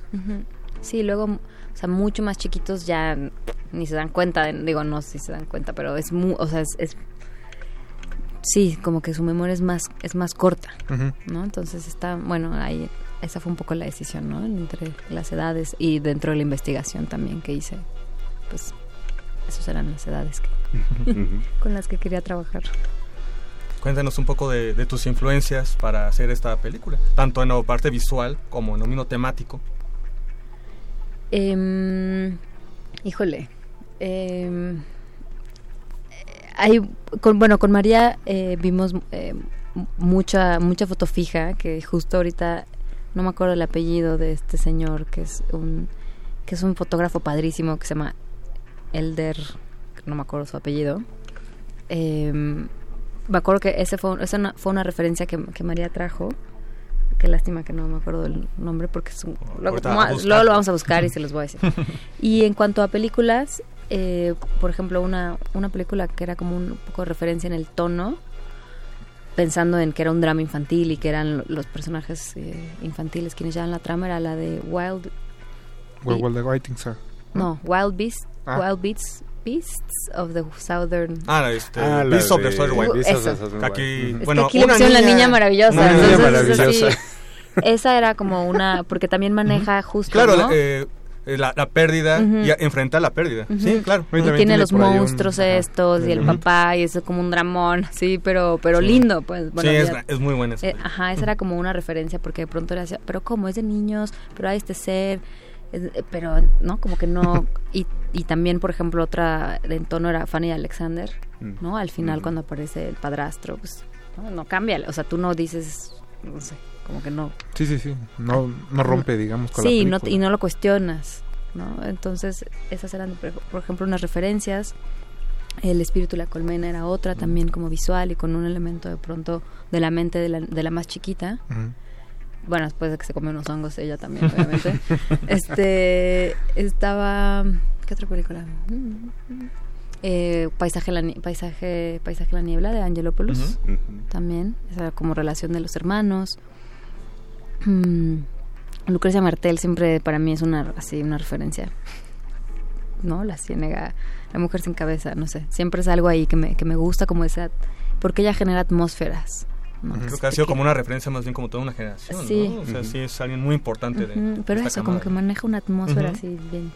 Como también maneja te- atemporalidades. Eh, ¿Qué más? ¿Qué más? ¿Qué más? Eh, bueno, el, algún, digo, es que ni siquiera, son, son, de pronto son referencias que nada más te nutren, pero no necesariamente las ves ahí. Eh, el espejo, ¿no? De Tarkovsky. In the Mood for Love, de Wong Kar Wai. Ahí tenemos nuestro momentito. In, in the Mood for Love. In the Mood for Love Sesco. Em, ¿Qué más? Bastante rico ¿Así en sigo? Ay, sí, No, ya no, no, sé si sigo porque me da así, empiezo, empiezo a negar más fotos y más fotos y más fotos. Este, ¿cómo se llama la de los niños estos? Eh, el niño vampiro. eh, Let, let the right one entrar. in. Ajá, ese, déjame entrar también de pronto, ¿no? Porque había un, ya se perdió, había una momento, había un, al final la edición ya no quedó, pero había como este guiño entre el amiguito y Ana y había una historia ahí que al final se, Ah, mira. se perdió, pero había como referencias de eso. ¿Y por lo menos se quedó algo guardado ahí de eso? ¿O- Mm, la verdad es que tampoco hubo como que no, no se quedó, Sí. no hubo tan buena química en los dos, así era así. No, no, no, no, no salían chispas cuando Porque se veían sonaba los bien, por dos. menos la idea Sí, no, no hubo. Eh, no sé, puedo seguir, pero no sé si.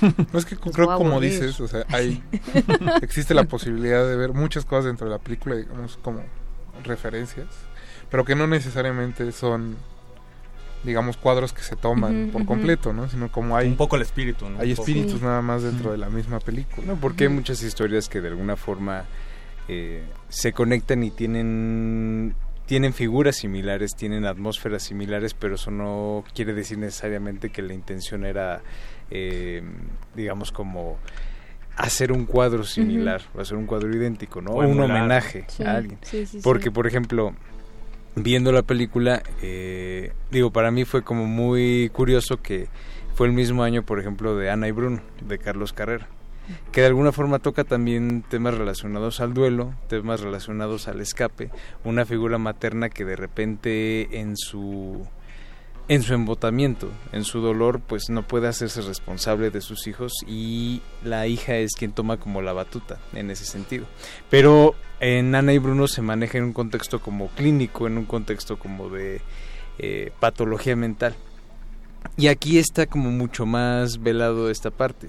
Sí hay una frontera como muy muy fina entre lo que es, digamos, la fantasía o el escape como un recurso para manejar el dolor y cuando ya se convierte en algo, digamos, eh, patológico, ¿no? Y creo que ahí hay, o podríamos ver como una diferencia entre cómo está llevando su duelo la mamá, Dolores Fonsi, y, y los niños, ¿no? Pero de repente como que la parte de los niños es la que toma protagonismo, pero ¿qué pasa ahí este, con la mamá? Tenía que tomar como este papel un poco más secundario, eh, digo, siendo que de alguna forma el hecho de que ella no pueda hacerse cargo como de muchas cosas detona eh, pues prácticamente toda la película. Em, yo quería contar la historia, no sé si, no sé si ustedes han, han tenido como alguna eh, pérdida en ese estilo. Yo quería hablar de cómo al principio, o sea, bueno, la historia empieza, o sea, cuando alguien muere, tienes a mucha gente cercana, ¿no? Y te están conteniendo y entonces están ahí, te visitan y nada, ta, ta. Pero a los do, mes, dos meses, tres meses la gente se va, ¿no? La gente tiene que regresar con su vida y ahí es y toda esa toda esa red tal vez que tuviste se, se pierde, entonces es cuando realmente empiezas a o sea, porque al principio igual puedes estar como en shock y como muy tranquilo, pero tienes ahí un, todo, Toda una red, Toda sí. una red. Ujú. Y es realmente, ¿no? Cuando ya eso, todo, toda la gente regresa a la suya y tú no puedes regresar a la tuya. Porque, porque es un proceso largo, ¿no? Entonces, em, yo creo que esta historia em, aún, o sea, no quiero, o sea, yo no juzgo a Carmen, ¿no? Y, y nunca fue, fue la intención, era realmente como mostrar como esta, eh, ¿no? Que, que al final el duelo te, te toca donde, en, en fibras que no, no puedes controlar y que no lo puedes hacer por alguien más. O sea, tú tienes que estar bien, tú eres un individuo. O sea, ella es un individuo además de ser madre, ¿no? Y no... Y, y- pero de pronto tendemos a creer que una madre es todo y no puede ser nada más, ¿no? Que Y- no puede fallar un poco que no como puede madre. fallar y que tiene que hacerlo pues. por sus hijos y no es cierto, ¿no? O sea, si tú no estás bien contigo, no y digo, y esto va para relaciones laborales, ¿no? Sí, No sé, que. Si tú sí, no puedes, o sea, si tú no puedes estar bien contigo, no puedes estar bien y no con nadie.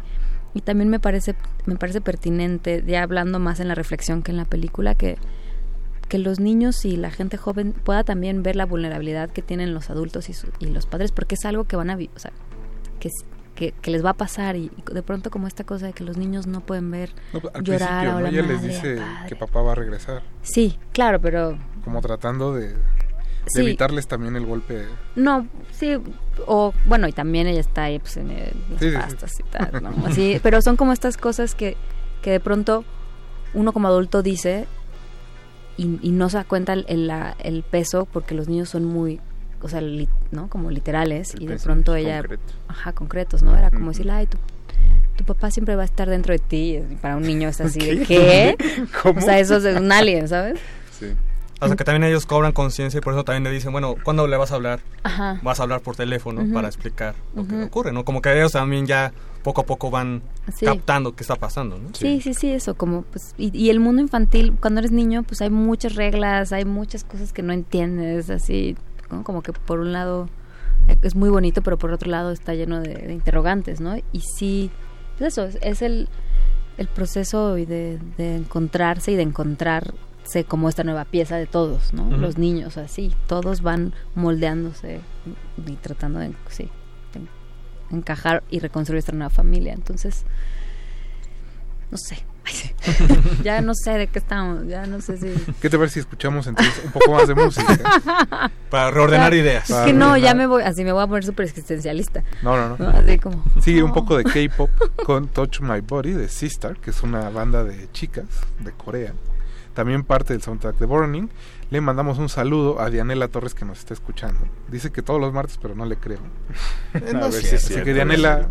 un saludo Que se manifieste en y Twitter. te manifiéstate y nosotros regresamos a Resistencia Modulada.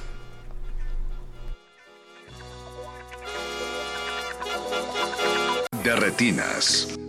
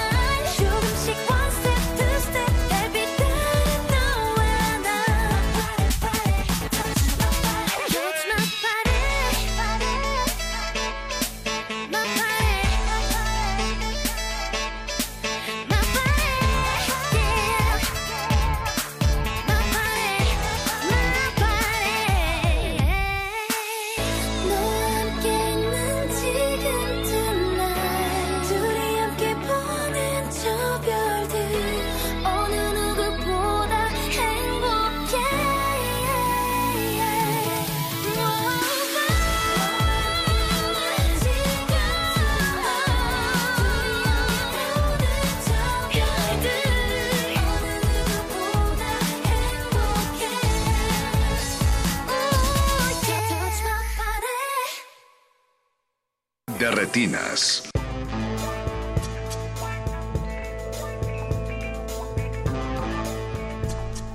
Y estamos de vuelta en el 96.1 de FM de Radio UNAM. Seguimos hablando de restos de, restos de viento con Jimena Montemayor. Eh, Jimena, pues es el último bloque de la entrevista y quisiera también preguntarte un poco sobre pues tu experiencia con el streaming. La película tiene ya un, unos cuantos meses en Amazon Prime gracias al Festival de Guadalajara y se estrenó el viernes pasado. Entonces, pues no sé qué pienses de estas ventanas alternativas. Yo soy yo soy muy fanática de las salas de cine y también del streaming. Ajá. ¿No? Como que no, híjole. Em, creo que me, me, gusta mucho el estar en una sala, me, o sea, me, me, gusta el estar acompañada, como esta como no sensación de comunión frente a una pantalla y que la energía del otro te afecte o que yo tengo una risa un poco eh, escandalosa, entonces de pronto también mi risa afecta a los demás y es, Puede es contagiar. chistoso, ajá. y eso me gusta mucho, ¿no? Como pero debo aceptar que el streaming tiene también unas posibilidades de, de llegar pues al, al hogar y a no sé. Eh, creo que sí de pronto pues democratiza un poco el acceso, ¿no? A, las a películas y a series porque el cine cada vez la verdad es que se ha vuelto más caro. De pronto una familia, no sé, de cuatro personas, es, estacionamiento, ta, ta, ta, digo, salvo... Dulcería. Dulcería, salvo por, por eh, las salas más independientes que son mucho más accesibles. Uh -huh. Sí, de pronto veo el streaming como una oportunidad para, para mucha gente y, y para películas que de pronto no llegan aquí o llegan muy tarde. También yo justo veo muchas, muchas de esas. Pero yo creo que está muy bien, está muy bien que, que existan, porque queremos, queremos más espectadores de todo tipo y también en el streaming pues ya tú decides qué ves, ¿no? Entonces, no sé, ojalá lo en cuanto al contenido, ¿no? El, uh -huh. el contenido que hacen original, sí de pronto se, se vuelva de mayor calidad y no necesariamente más de lo que había antes en las televisoras. Tiene una repetición de las viejas sí, costumbres. que creo que puede suceder y no, que está pasando un poco, ¿no? Sí, caray. es que las malas mañas no se quitan. Ajá. y como eso, como tiene ya también un público cautivo, pero ni siquiera le dan chance, o sea, bueno, ok, sí, le gusta porque fue lo único que comieron por no sé cuánto tiempo, pero si uh -huh. se los güey, dejas que se les limpie el paladar y les pones otras cosas, les va a gustar. Creo que nadie, no sé. Sí, no, se echas un poco también al vapor, que es lo que estamos notando, ¿no? Que ya son hechas un poco deprisa, ¿no? Sí, sí, como con un... Sí, no les interesa la calidad o el, sí, el contenido o las historias, de pronto es como ser, así, series, no sé, series, seriar. sí, el contenido del mes, nada más. Sí, sí, sí, no sé. Eso es como lo único que sí, no, no estoy tan, tan contenta. Creo que eh, nada más se vuelve igual, ¿no? Como se vuelve también demasiado, demasiado ruido, demasiado, pero ahí sí que creo que es el sistema en el que vivimos ahorita. Eso sí, eh, pues Jimena, ¿dónde pueden encontrar nuestros radioescuchas, los horarios de la película, qué cines están? Mm, métanse a la página de Facebook de Restos de Viento, ahí están los horarios eh, de todas las salas. Vamos a tuvimos estreno nacional, San Luis Potosí, Tijuana, Veracruz, Nuevo León, Baja California, dije Tijuana, eh, Morelos, Puebla y otros estados que probablemente me estoy olvidando, Estado de México, Ciudad de México. Uh -huh. eh, y eso, nuestro Instagram es Restos de Viento eh, y hashtag Restos de Viento pueden encontrar muchas eh, noticias, uh -huh. críticas, palabras. No, pues esperamos que vayan a verla. Y que vayan a verla. Pues mañana tienes función en Tonalá. Mañana, ah, se ah. puede, claro, se puede promocionar, sí, ¿verdad? Mañana tengo función en Tonalá, en Cine Tonalá Roma, Colonia Roma, y va a haber cóctel de cortesía a quien quiera ir, y va a haber Q&A después, voy a estar yo, va a estar ah, probablemente está. Paulina. a las, a las 7, ¿no? A las 7 de la noche, sí. Y el jueves en Querétaro, también lo mismo, cóctel, así, Q&A. Vayan por la película y no por el cóctel. También. Las dos cosas. Alberto. Dos por uno. pues aprovechen, Jimena, muchas gracias por habernos acompañado esta noche. A ustedes por Mucha invitarme. suerte y esperemos que también nos visites con tu próximo proyecto. Venga. Nosotros vamos a escuchar un, un poco más de música. Sigue Luz Against You de Nana D, también parte del soundtrack de Burning. aunque no recuerdo exactamente en qué parte de la película pasa en esta canción, pero bueno, vamos al corte y regresamos, están en resistencia modulada. De retinas. 생일 축하합니다. 사랑하는 우리 준호 생일 축하합니다.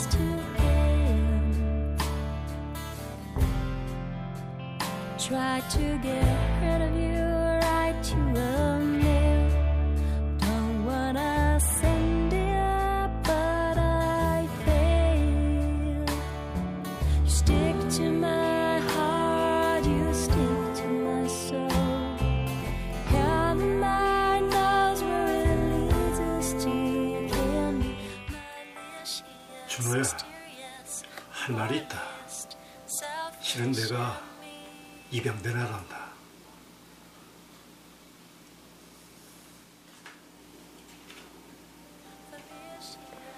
우리가 네 엄마에 대해서 아는 거라고는 이 사진뿐이란다.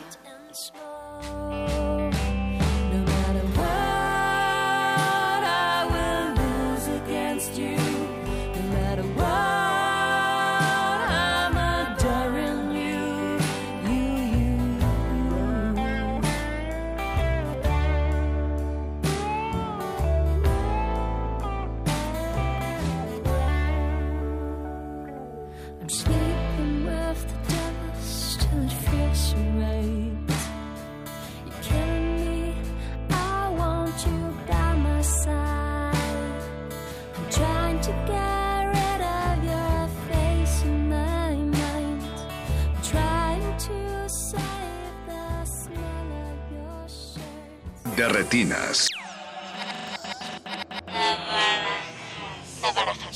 Sin gran publicidad, sin juguetes coleccionables, sin alfombras rojas, butacas finas, ni sonido envolvente, también hay cine. Navarajas.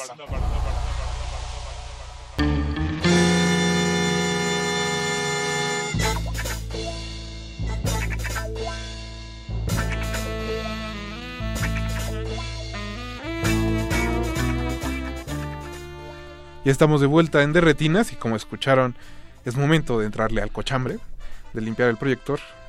¿O no? Oye, pero es que después de, o de, un buscar tema la, tan serio, o de buscar la botana más grasosa que encuentren en su casa. Unos totis. Unos cueritos con chocolate o algo así. Unos cazares. ¿No, ¿no te gusta, Jorge? No, unos churrumais.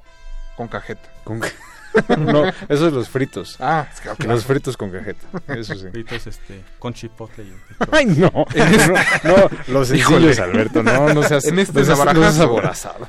Queremos aprovechar la oportunidad porque, bueno, ya nuestros compañeros antes de Derretinas estuvieron hablando de este ciclo de Batman que preparó eh, la Filmoteca de la UNAM, bastante edificante sobre la figura del Caballero de la Noche.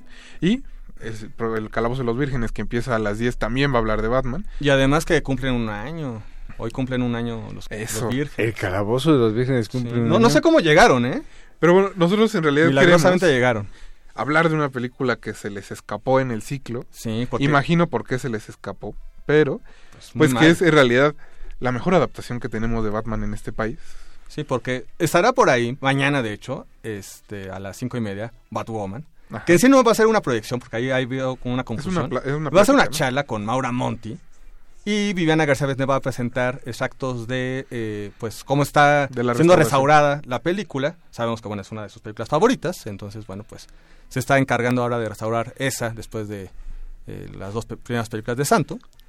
Eh, pero, efectivamente, se les olvidó Es que es esta más, más chabacana, ¿no? Muy como en el tono de la serie de los 60. Exacto. Y pues La bueno, además de que... Estamos hablando de la mujer murciélago. Exacto. De René Cardona. Este, y pues bueno, la presencia de Maura Monti, que pues ahora sí que la localizó Viviana y ahora ya son grandes amigas. Entonces, bueno, va a haber una charla larga y tendida de pues todo eh, los entretelones de qué pasó con Batwoman. Pero, lamentablemente, como tú dices, pues pusieron las de Christopher Nolan, las animadas. Pero ¿qué pasó con la verdadera historia de Barman y Drogen? Que es una película de 1991, dirigida por Gilberto de Anda. Ahora sí que todo, también una tradición de cine popular desde los Eso sí. años o- todo- eh, casi, casi todos los ochentas. Y creo que esta, en esta ocasión la sinopsis la dará Jorge. ¿De qué trata la verdadera historia de Barman y Drogen, Jorge? O sea, la verdad es que no me acuerdo. Jorge. Oye, tú hiciste el texto. Yo hice el texto, pero la, o sea, ten- toma No, en ya cuenta tiene un par de años que la viste, No, eso sí. Tiene un par de años, tiene como seis. este, recuerdo, recuerdo que era la historia de dos, este, pues de dos mamarrachos.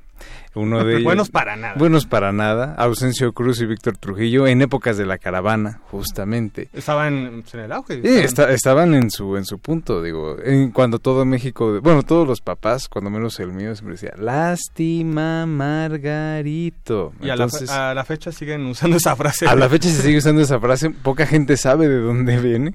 Sí, pero- o sea, de gente más joven que nos está escuchando van a decir, ¿quién es? Sí, Para empezar, ¿qué, qué es la caravana? ¿Qué es la caravana? ¿Quién es Lástima? ¿O qué es O Lástima sea, Margarita? Creo que Víctor Trujillo es broso. Sí.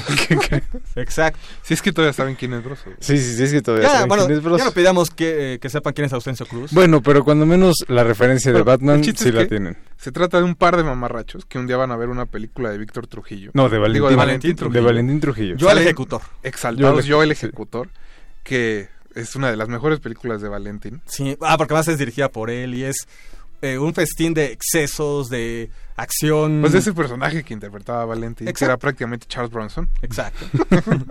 Nuestro Charles Bronson. Y que, pues al ver la película, deciden salir a hacer justicia a las calles de la Ciudad de México, A su propio modo.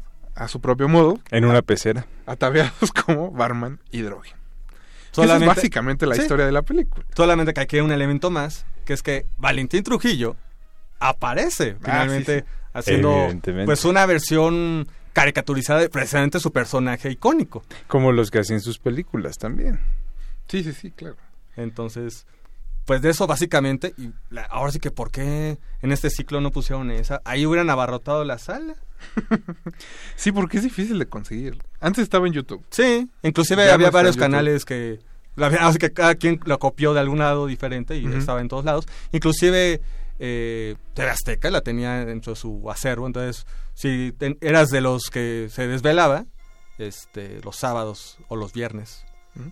Pues posiblemente te, te la encontrabas. Con ese maravilloso sello de Tequila Films con K, Que asegura calidad en su título. que asegura calidad. Qué bonitas películas. Qué Bueno, bueno, fíjate, y, al final, popular. y justo al final que la versión del Guasón aquí, eh, con sus salvedades, pero este era interpretada por Pocholo. Por ahí Joaquín Phoenix, Rosalía. Joaquín Phoenix, oye, Pocholo. claro. Que también seguramente muchos de nuestros radioescuchas más milenios dirán, ¿y quién carajo Pocholo? es Pocholo? Pues miren, si vieron la película de Magneto... No, bueno, ya. Ah, bueno, tampoco saben que Bueno, la verdad es que como Pocholo nos dejó hace unos años de este plano existencial. No, no, no, No, no, calma, calma. calma. Pocholo No, tú sigue sí, vivo. Sigue vivo, Pocholo sigue vivo. Es más, vas a invitarlo la próxima semana. No, este, no, Si sigue nos está vivo. escuchando, le pido una disculpa porque yo pensé que ya nos No, había no. No, no, Pocholo Todavía sí en, en las telenovelas y en esos programas como como dice el dicho y esto. Ah, sí, Digo que ahí. alcanzó su, su éxito, su punto más alto con este eh, Papa Soltero. Otra, no, bueno, había estado retro esa última parte del programa. Digo, Bueno, ya no digamos de la película de Papá Soltero. Eso todavía está todavía más cochambroso el asunto. Me quiero casar. Ah, más bien, me tengo que casar. Así se llama la película. Que con la que cerraba, digamos así, la serie. Sí, sí, sí. Oye, ¿también salía Gumara en la película? Sí, pero eh, aquí lo interesante es que Lourdes Munguía era el interés romántico de César Costa. Y qué barbaridad. Entonces, No me acuerdo en Barman y Drogin si había un interés romántico, creo que sí. sí, ¿verdad? Gabriela puede Pero ser. como muy, este, digamos... Sí, como que en- era una En el ¿no? límite. No, que creo que justo, como decía hace rato nuestro querido Mario Conde, la, el, el centro lo tomaba la atención entre los dos protagonistas. Y siempre ha habido esta vibra como entre Víctor Trujillo y Ausencio Cruz, Sí, como de sí, sí. patiños y amigos. Y... Y ahora ya se caen mal, hombre. No, ya ni se hablan. Desde Yo hace creo que años. eh, la película ya no la vuelven a Deberíamos ver más bien de hace hacer un años. programa para reconciliar a Broso con Ausencio Cruz. Pues es que la última vez que vimos a Ausencio Cruz eh, fue en Feratum. y- No, y en estado de... Híjole. Híjole. Esto no es este ventaneando, aunque usted no lo crea. Solo les quiero dar, así para que se terminen, digamos, de picar para que vean la película. Si alguno ha visto la serie vieja de Batman, donde pues, los, los golpes se ven en pantalla y dice ¡Sas! ¡Squash! y ¡Mocos! algunas otras onomatopeyas, pues aquí, como bien dice Navarijo, se convierte en mocos, en pácatelas, en moles y un par de... Las onomatopeyas se tropicalizan también. Qué bonito. Qué bonito el cine popular de viejito. Sí, ahorita que pues ya se, se ha perdido esa Porque esta película ya tiene prácticamente 20 años. Pues más, ya. 20, 30, casi. 30, se cierto. Pues Sí, ya, casi ya vamos 30. llegando a, a los 30 años. Veinte- ¿Qué? ¿28? Así se 28. siente sentirse viejo. Sí. Ahorita como que los tres sudamos un poco así. Recordamos la primera vez que la vimos. Pero, Qué fuerte, oye. pues sí podemos hacer, inclusive pueden hacer programa doble, pueden a- ver frente la Barman y Drogen y yo el ejecutor. Frente porque, sí. ah, porque además hay, justamente cuando se eh, beben un poco de- y, la- y se influyen un poco de eh, Valentín Trujillo, pues hay toda una secuencia donde están en el cine que parece que están como en la Cineteca Nacional, Sí, sí, ¿no? sí. Hablando, echando de relajo. Ah, sí, en la, ver- en la verbena. Sí, Ellos dos este, en la verbena. Ausencio Cruz está echando unas chelas, quitándose la playera. Sí, ¿Cómo, ir, ¿Cómo ir al estadio? pa- parece que Cineteca y el José Martí, ¿no? Eso ya, más o menos para que den una idea. Entonces, pues hay obviamente unas secuencias íntegras de la película. Entonces, bueno, pues si se interesan, pueden ver ambas películas. No tienen mucho que ver una con la otra, pero bueno. Sí, y lo de Batman es meramente coyuntural porque se estrenó alrededor de los años en los que la Sí, película de Tim Burton este- era este, pues un referente enorme, ¿no? Pero aquí el verdadero héroe es Valentín Trujillo. Bueno, y una cosa más, posiblemente eh, como también tema coyuntural, pues ¿quién canta el tema de la película? Pues Botellita de Jerez. Uf. Uf. Pues con eso vamos a cerrar este de retinas. Ahí nomás. Ahí nomás. Muchas gracias Alberto Acuña Navarijo. Gracias, Rafa. Jorge Javier Negrete. Gracias, Mauricio Rafa. Orduña en la producción, don Agustín Muli en los controles, Alba Martínez en la continuidad y Betoques que vino esta noche a acompañarnos en espíritu y en cuerpo. Qué milagro. Muchas gracias a todos Se los que nos escucharon. Vamos, eh, mi nombre es Rafael Paz y nos escuchamos el próximo martes. Vamos a cerrar el programa con otro corte del soundtrack de Burning, en este caso Rich Boy de Galantis. No se despeguen que ahí viene el calabozo de los vírgenes. Antes de continuar tu camino, recuerda, no hay películas sin defectos. Si los buscas, te convertirás en crítico de cine. De, re- de retinas.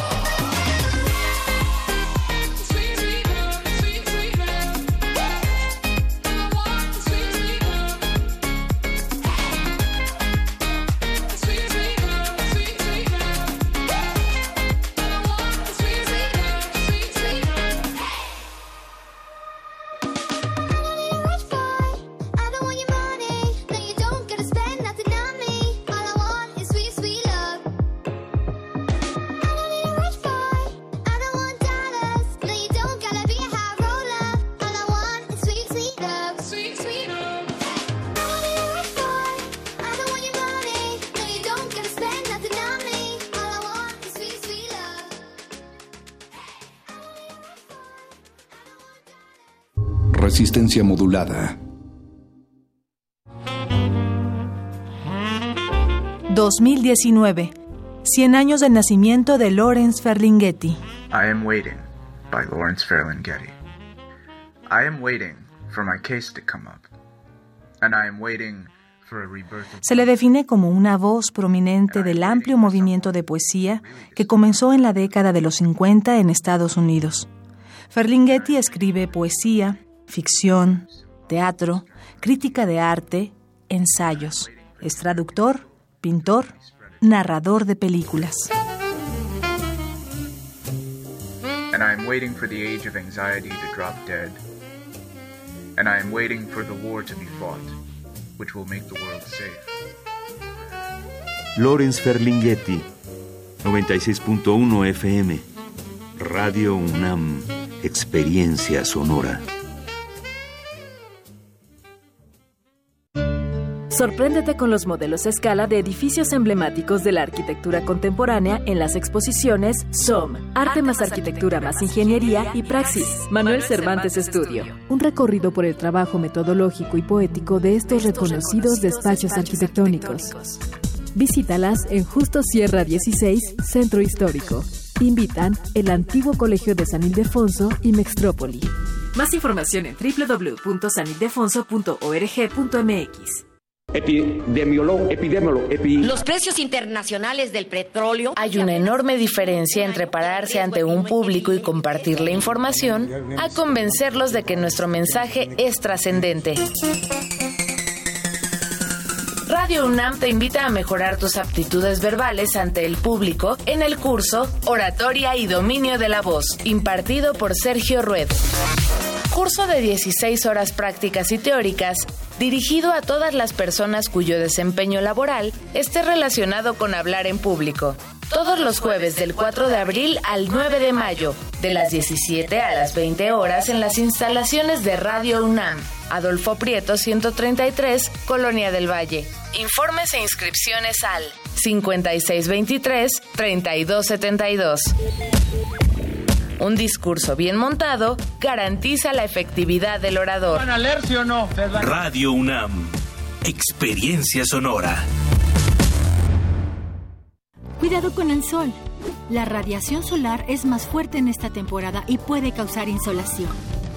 A largo plazo, causa manchas y envejecimiento prematuro de la piel y es factor de cáncer. Ponte ropa holgada de manga larga, revisa el índice UV, evita las horas de más calor y cuida a los niños y adultos mayores.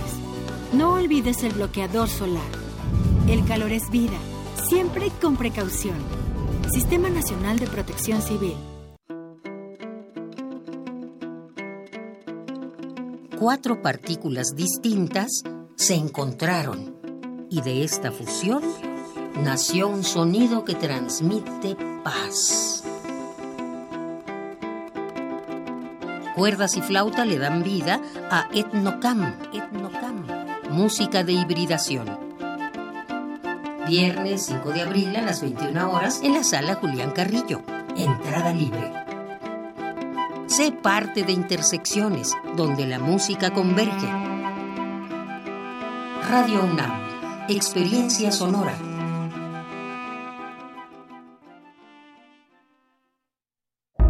Resistencia modulada.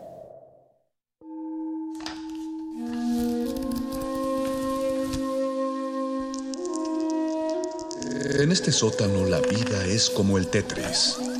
Si haces algo bien, desaparece. Pero tus errores se acumularán hasta hacerte perder.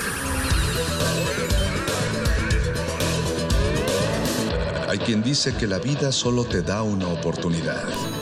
Aquí, siempre tendremos otra vida.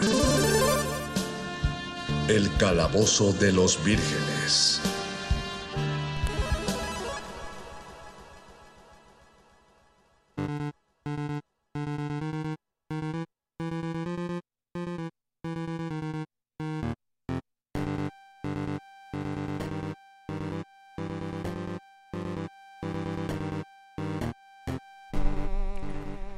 Diez de la noche con cuatro, cinco minutos exactamente en este momento del segundo día de abril del 2019. No entramos con un audio en específico y preferimos entrar más de llenito directamente a esta celebración porque se nos había pasado, pero honor a quien honor merece. Así es, queridos vírgenes, el Calabozo de los Vírgenes ya cumplió un año, un año de emisiones felices.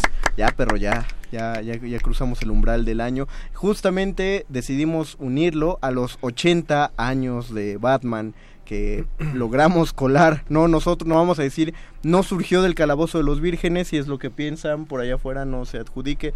Mu- Mucho del logro se, se, lo, se lo lleva el querido maestro Roberto Coria, a quien le mandamos un saludote, que estuvo en resistencia al inicio. Pero ya es el momento de hablar de lleno de Batman. Yo soy el ñoño Master, el mago conde, y les doy la bienvenida a los locutores de esta noche. Nuestro sanador sonoro, Paquito de Paburo. Muy buenas noches. El explorador gráfico, Gabo Pérez. ¿Qué tal? Buenas noches a todos. El berserker metalero, perro muchacho. Hola, Mago Conde. Nuestra amazona de la voz, Diana Nolan. Hola, hola. Y el pangolín de la fuerza, Víctor Bofes García. Muy buenas noches, Dungeon Master. Todos estamos aquí celebrando, felices, eh, porque quitan el trapo y no lo ponen. Yay. Es una cosa que tiene que estar ahí y no lo ponen y no lo ponen.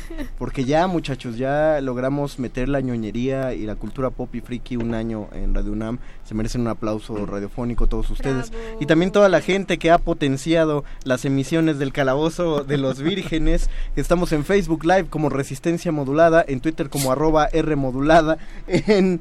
En Twitter, no se los damos porque no tenemos Twitter. Digo, sí, claro que sí. Perdón, Twitter sí, arroba R modulada. WhatsApp, perdón, Betoques, perdón. ya, eh, me, me he corregido. Y esta emisión va a tener no una interrupción, sino un audio especial, la inclusión a partir de las diez y media de la noche del segundo capítulo de las insólitas aventuras del hombre murciélago, donde podrán escuchar voces como la del perro muchacho, Hola. interpretando a el Bruno Díaz, la de Diana Nolan, haciendo múltiples personajes, y la de Víctor Adrián que, que hace a... ya, lo tienen que reconocer. Lo tienen que escuchar. Tienen que escucharlo. Sí, su- sí suenas en el capítulo de hoy. ¿Ah, sí? Suenas al final. El primero en reconocerlo se va a llevar. un Yo edité el cuarto. el perro muchacho editó el cuarto episodio, un, un esfuerzo conjunto en Radio UNAM, pero lo que tenemos aquí es una bellísima, bueno, si lo pueden ver en nuestro Facebook Live, es una bellísima galería a propósito de algunas historias no las más no no están como por ejemplo las más clásicas hay unas que sí son muy clásicas pero pues es una es una coleccioncita Sí. de, de portadas Year. One lo trajimos justo por. Eh, ese- el- ese sí es de Conmemorando nuestro Year One también. ah lo pensaste bien Sí, no, hecho. a mí no Se le acaba de ocurrir, ninguna. pero... llevas un Pero punto. Gracias, bien. Este, y queremos que ustedes nos comuniquen a través de Facebook Live y en Twitter la pregunta que Perro Muchacho soltó al inicio de la noche. ¿Cuál fue la primera vez que conocieron a Batman? ¿Cómo fue su primer calentadita con Batman? Por ejemplo, Paquito de Pablo, ¿cuándo fue la primera vez que, que viste o leíste? Porque no necesariamente debiste conocerlo en cómica. Sí, Batman. no, no. De hecho, la, la primera vez que lo vi fue eh, con En la Ciudad película Gótica. de Batman Regresa de Tim Burton. Ah, con el- Que en ese entonces Tim Burton, el nombre no significaba nada para mí, pero fue la primera vez que, que vi a Batman en, en mi vida. Y, de, y uno pensaba que ese pingüino estaba tremendamente bien caracterizado. Yo, pues yo a la fe, yo lo sigo, yo lo sigo pensando. No, sí, o sea, digo, no, no, no pensábamos que mucho ya es- del trabajo ya estaba hecho. Era como Hellboy, ¿no? Que la mitad, la Ah, mitad de sí. Hellboy es el actor. Sí, o como Benito mismo- Taibo en la serie de, de El Murciélago. Benito Taibo como... Eso ya lo puedes decir porque ya salió en el primer Exacto, capítulo. en la- como la Exacto, voz del exacto, Bonais. exacto. El Bonais. El Bonais. Saludos, director. Arroben a Benistófeles y díganle que estuvo muy padre su actuación como el Bonais. Entonces, ¿Vuelve a aparecer el Bonais? ¿O aún No. lo tendremos que averiguar? No, no, no. Ah, ok. ok. Ahí, ahí- sí, no es spoiler decirles que ya no, así que si se perdieron a Benito Taibo hasta que escuchen el podcast. En el podcast. ¿Va a tener su propio apartado? Yo creo que sí. Yo creo Radio que Nam. sí. Sí, Aparte con, es- con escenas inéditas. ¿En serio? Porque la, eh, los capítulos duraron más de lo que nos cabía en el espacio radiofónico. Entonces hay escenas que solo van para el podcast. Corte del director. El director La Scott. versión del- Ah, es lo que yo quiero, también es A otra mí no me dijeron nos- eso. ¿Por qué no me dejaron hacer mi corte del director? Porque, no, porque eso es el quinto capítulo, pero Ah, bueno. y parte. El tuyo no, el tuyo está bien. Tú Sí, fluye. Gabo, ¿cuándo conociste a Batman? Mm, supongo que la primera vez así, el primer encuentro con Batman, tal vez no lo recuerdo exactamente, pero el recuerdo más antiguo que tengo es con la serie animada de Batman, yo creo.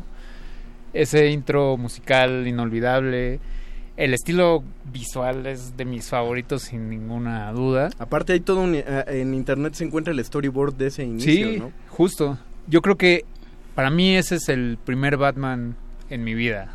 Y no aparte- sé si sea el- la primera imagen de Batman en mi vida, pero sí es el primer Batman. Aparte sí había una planificación de esta oscuridad eh, implícita desde la creación porque los productores decidieron que ese Batman se ilustrara sobre papel negro. Claro. Justamente para que todo eh, tuviera el mismo matiz. Sí, no, tiene un concepto súper bien bajado y también algo que me atrae mucho de toda esa serie es que si nunca has visto a Batman, si no conoces absolutamente nada de Batman, es una serie que engloba perfecto a todos los personajes, a todo lo que tiene que ver con Batman, tiene un principio y un final muy bien establecidos. Y una estética muy característica, ¿no? Ujú, Me encantaba Ciudad Gótica. Sí, toda no, redonda. Exacto, sí, justo muy Sí, sí, art deco. Pero las cosas también muy alargadas, ¿no? Es, ese, ese batimóvil es súper icónico. Exacto, sí. Tiene una carrocería como de cuatro metros. Yo una poco práctico, chiquita, ¿no? Poco, Para- pra- sí. poco práctico para dar vueltas, Exacto. pero funcionaba Pero muy lo- bien. Lo, lograba. Yo tenía ese batimóvil y me acuerdo que ¿El le de la serie? el de la serie. Era así de grande y así de grande como lo veías en la serie. De- por- para, para los que estén Para en la radio. en la Del radio. tamaño de la tele, ¿no? Así. y le sacabas por atrás la no sé qué era, una nave con alas. Ajá. Entonces tenías que introducir al muñequito y todo. y Sí, era to- toda esa línea de juguetes también era demasiado bella. Y aparte era extensísima. Sí. Yo el único Batman que tuve de la serie animada era un Batman acuático. Ya. Era- tenía un traje como de buzo y, y un La baticueva, me acuerdo que a mi vecino, el niño El rico, rico. lo Era- soportaba con tal de ir a ver esa La, la baticueva. mansión de Bruno Díaz Sí. y se abría y era... Y se o sea, como Que si entraras. Que aparte todavía era Bruno Díaz. Exacto. En la serie Sí, de sí, los sí. 90. Dianita, no, perro, ¿tú, cómo, tú cuando conociste a Batman? Yo justo lo estaba pensando y creo que los recuerdos Tú más naciste antiguos- con Batman. El tu chupón de Batman. Yo lo conocí, Qué bonito. creo que en los Super Amigos. Creo que mi recuerdo más eh, longevo de Batman es de los sí Super Amigos. O sea, pero los sábados de... Del, del 1990, 90. No me acuerdo exactamente cuándo era, Pasaba pero los sábados, lo que sí sé es que me llevaban contra mi voluntad a ver a mi familia que vivía en Guadalajara. Y mi mejor momento del día era cuando pasaban los super amigos, porque no tenía que convivir con los demás. Entonces. Y además estaba como en, bo- en auge la primera película de Tim Burton de Batman con Jack Nicholson. Esa estuvo también muy buena. Entonces, por aquel entonces sí hubo como una fiebre de Batman y me acuerdo que me compraron un disfraz que me llevaba al kinder y me gané como un par de concursos de disfraces gracias a Batman. ¿Quién no tuvo una pijama o playera o mameluco de Batman? eh? La clásica capucha con capa, No, que hombre. también había del santo y No. de octagón. Y de, todo. de hecho- Que- que eran la misma, nada más con diferentes sí. apliques, ¿no? Sí. colores. Oye, y cuando las refresqueras hacían promociones creativas y padres, ibas a canjear tus tapas de, sí lo puedo decir, de Sí. Pepsi, y te daban manteles de Batman. Había, había una caja de Sonrix que trajo Exacto. muchos años muñequitos de Batman. Es cierto, Yo, sí. yo tengo como Ah. 800 payasos de esos rojos que había. Porque es era lo lo que salía, salía. Es lo que salía, ¿no? Y tengo un pingüino por ahí, debo tener un pingüino y varias cositas Pero así. Aparte, lo que tenían esas figuras de Batman regresa es que todas brillaban en la oscuridad. Sí. Todas tenían Ah, algo verdad, que lo claro. cargabas y brillabas en la oscuridad. Yo no sé cómo mi hermano todavía me habla, porque cuando estaba esa promoción eh, venían con unos, una especie de boletos de lotería que tú rascabas y te ganabas pues cosas, pro- productos de Batman. Y él se ganó un videojuego de Batman, pero todos los boletos tenían una parte que decía no rasque aquí. Y tú la rascaste. Mi hermano me los daba cuando no ganaba nada para que yo le rascara. Pues me encontré el boleto, yo Y no lo tenía conciencia y sí, y no se llevó Muy su bien, videojuego. Y todavía me Oh. habla. Pues es, es su amor de hermanos. Amor de hermano. ¿Te acuerdas qué videojuego era? Pues yo creo que el Batman del NES, Ah, que por cierto compré para que lo jugara mi hermano. sí. Para reponérselo. Estaba bueno. Por eso todavía te habla. No, todavía no, respuesta. todavía no se lo enseño, lo compré hace como un mes. ¿Tú, Dianita, dónde conociste a Batman? Eh, pues es que, por ejemplo, me acuerdo muy claramente de la, la serie animada y ahora que lo dijo el perro, claro, los, los super amigos. Pero pues ahí va a sonar a repetición de mí misma, pero también tengo fotos con una pijama de Batman. Pero esa pijama era de mi hermano antes. Ya, sí. Fue de- creció él O y sea, me te la pasó a la mí. pijama del hermano de... Y yo, y yo, o sea, bueno, era pijama disfraz. Y sí, tengo mi foto con mi mascarita de Batman. Uno sentía que uno sen- cuatro años. sentía que podía tomar una siesta con toda la seguridad del mundo porque estaba listo para salir a combatir el crimen.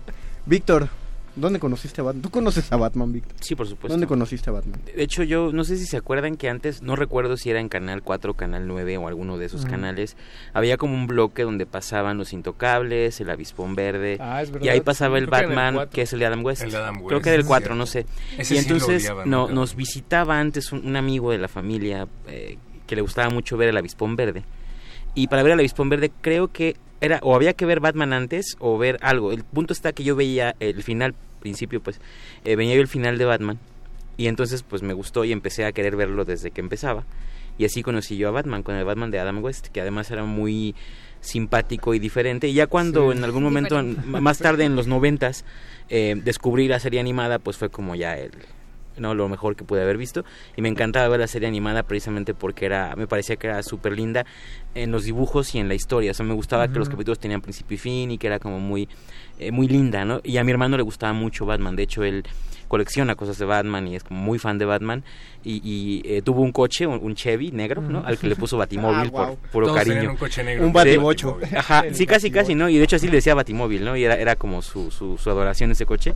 Y entonces eh, fue como un contacto simultáneo, ¿no? Primero con la Adam West y luego con la serie animada, muy con muy poca diferencia de tiempo en realidad.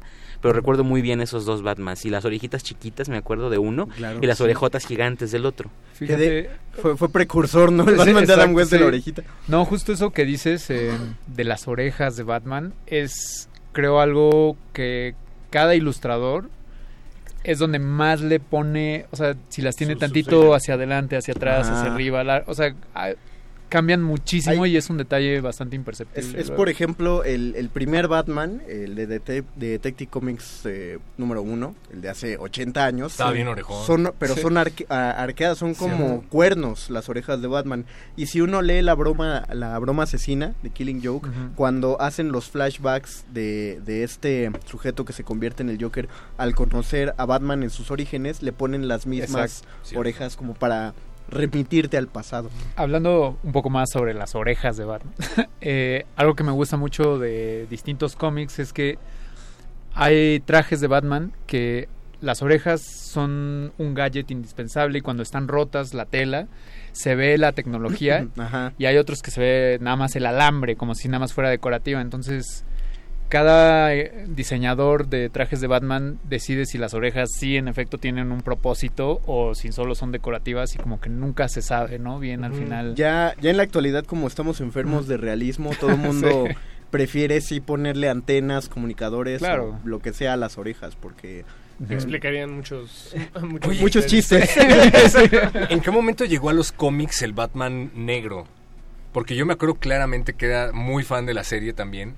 Entonces intenté meterme al cómic, pero descubrí que en los cómics Batman siempre era azul. Lo que, ah, yo odiaba que fuera azul. Bueno, ahorita ya no. pero- Habría que preguntarle a Gabo a partir de qué momento se, la, la impresión ganó como más, eh, más matices. Exacto. Porque antes negro era negro, entonces si ponías Era un traje negro sobre claro. fondo negro no había manera de hacer una Sí, distinción. de no, y también antes se usaba mucho como la línea negra, ¿no? Como para... Claro. O sea, dibujaban con líneas negras y ya eso le metían el color y demás. Ha habido, hay muchas razones por las cuales fue cambiando también en gustos y en técnicas de impresión, pero también los invitamos a que el viernes Exacto.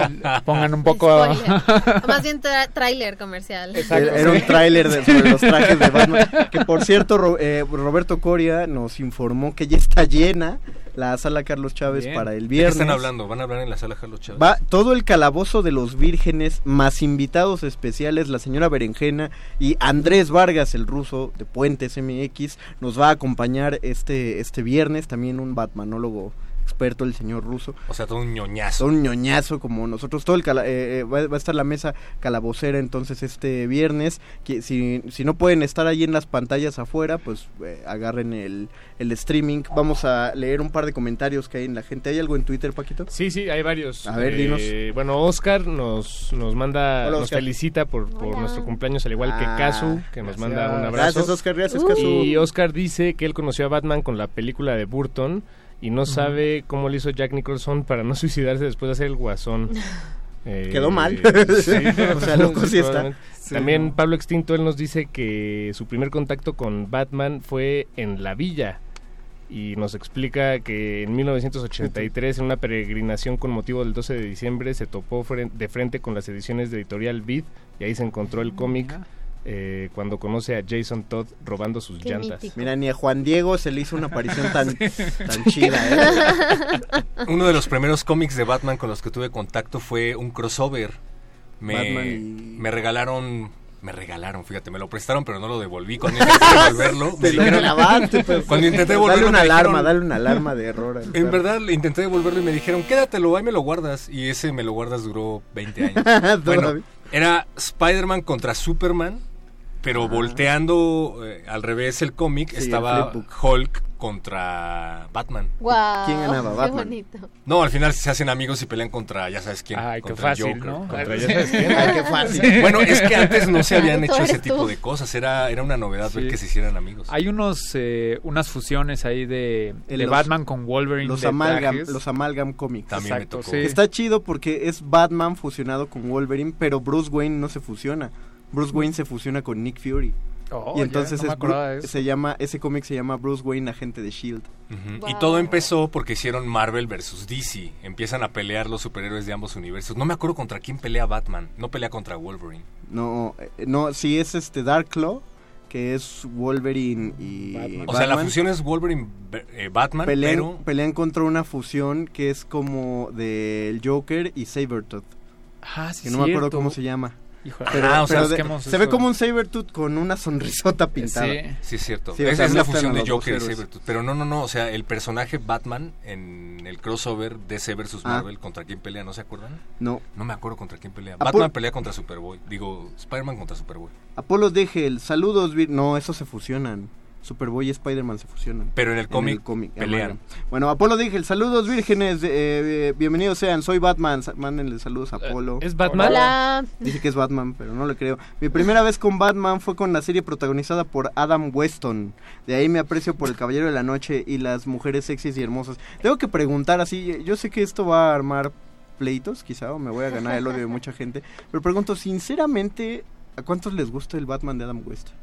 Así A- que díganme a mí me sé. encanta. ¿Sí? Nah, a mí la Sí. verdad no. Sí, No, No, a mí yo, tampoco. yo nunca lo vi. Yo, se me hace No, como un, la un buen Batman Se de me hace la necesario. de Batman, pero no, creo que para mí por lo menos Batman representa Es que es un, otra es cosa. un Contra Batman. el Capitán es un- América Ah, Batman. claro. Es un Batman que, que no podría salirse con la suya hoy en día.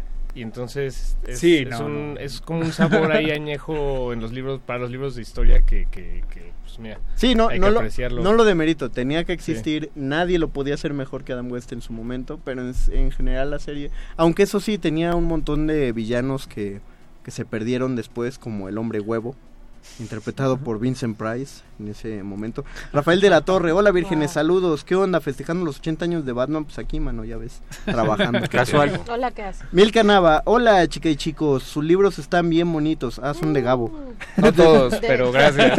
Casi todos. Igual y me los prestan Algunos son de alguien más, pero Perro no los devolvió. Dice... Te debo uno, de hecho. No, yo sí te lo voy a devolver. No, no, el otro día hablamos de eso. si, van, si van a hablar de Batman, dice Rafael de la Torre, tienen que echarle un ojo al Batman de Trino en el Galimatías. Oh, ok. Ok, Batman de Va, Trino.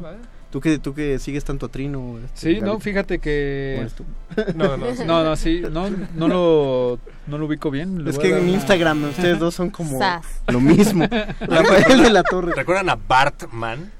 Ah, claro. Tenía Sí, también claro. sus cómics y también eran tramas detectivescas. Ese fue muy interesante porque fue un gag de la serie que se explotó muchísimo en los cómics. O y sea, era sí, increíble. porque solo salió una vez, a la gente sí le gustó. Y en Bongo Comics, que son los cómics donde publicaba Matt Groening las historietas de Los Simpson, que fueron retomadas aquí en México por Editorial Beat, sí, sí había varios números de Bartman. De Bartman. Había de Bartman y del hombre Y el radioactivo. hombre radioactivo. es Pero los del hombre radioactivo eran súper densos. Eran como de crítica muy política. Era muy raro. No eran nada graciosos. Bueno, eran tenían sus chistes, pero no eran divertidos como las otras historias de los Simpsons. Y tenían una estética muy parecida a los cómics de los 60 de Marvel. Ajá, eso, eso también era padre. Pues Matt Groening, estudioso del cómic. Dice Rafael, yo tengo mis crocs de Batman. Bien. Ah, cada quien diga un producto así que tenga ahorita. No cuenta la pijama de niños, si todavía se la ponen, pero un producto no. que tengan de Batman. Un producto que tenga de ¿Qué Batman. tienen de Batman? ¿Neta Yo- no tienen mi guía una para taza, de- bueno, mi ah, Batman tú- Handbook. tú- Gabo tiene un manual Los para cómics. ser Batman. O sea, pero que no sean cómics. Que no sean cómics, no, ni películas. Ah, yo, ahora que me mudé, me acabo de encontrar mi juego de mesa de la serie animada de Batman. No manches, que hay un juego de mesa Ay, de favor, perro. no, ¿Lo, lo- tienes, que no estamos jugando. ¿Lo tienes completo? Lo tengo completo, creo. Lo voy a buscar bien. Perro, traes. Perdón, abuela, donde quiera que estés, eh, pero es que mi abuela tenía la horrible costumbre de que cada vez que veía que nos traían juguetes nuevos, los escondía, porque no éramos dignos. Entonces no sé qué prueba en su cabeza ocurría, pero cuando por fin era el momento de que te volvías digno de que te diera el juguete que te habían comprado en Navidad, Wow. ya no existía porque lo había perdido. Ya, no, Entonces, bueno. O ¿Qué dice- aparecían incompletas. ¿Qué las dice el. Twitter? Eh, Oscar nos pregunta que qué nos pareció el anime de Batman en el Japón feudal, donde sí puede hacer sus tácticas ninjas con los maestros del espionaje. me parece muy bueno. Muy chido. Creo que hay unos momentos que no me encantaron, pero la verdad está muy bien bajado. ¿De, trama o de.? Pues digo, es que no sé si es spoiler todavía. Sí, creo que sí es spoiler, sí es spoiler. Eh, Ay, no, ya tiene mucho que se estrenó desde No, el año sí- pasado. pero él tiene menos difusión, perro. Sí es spoiler. Netflix lleva no tanto Yo- tiempo, ¿no? Yo ¿O solo sí? siento No- que no tienes sé. que ser muy japonés para que para que siempre te encanten los robots. Sí, pero está bien adaptado. Eso sí. Digo, o sea, Yo, eh, a mí me gustan mucho los robots, pero Hay un pero, robot de changuitos. Pero, pero a, los, a los japoneses ¿En sí les gustan los Sí, no, es como así ¿Cómo- de cajón. Los mechas. Sí, No, pero es una buena adaptación de Sí, Batman sí, sí. A, a la época de Leo. Bueno, Último, último Era comentario del Estado. Ya no. Ah, del Edo. Del ¿De, Edo. ¿De cuál Ajá. estado? Dice último comentario de Daniel. Ah, estuvo bien se padre. Estuvo bien se padre mi chiste. Vean a, vean a Paco de Pablo. Ay, Sí, sí, sí, estuvo sí, se rió. ¿Ves? Hasta me dieron. Betoques me dio puntos por mi chiste.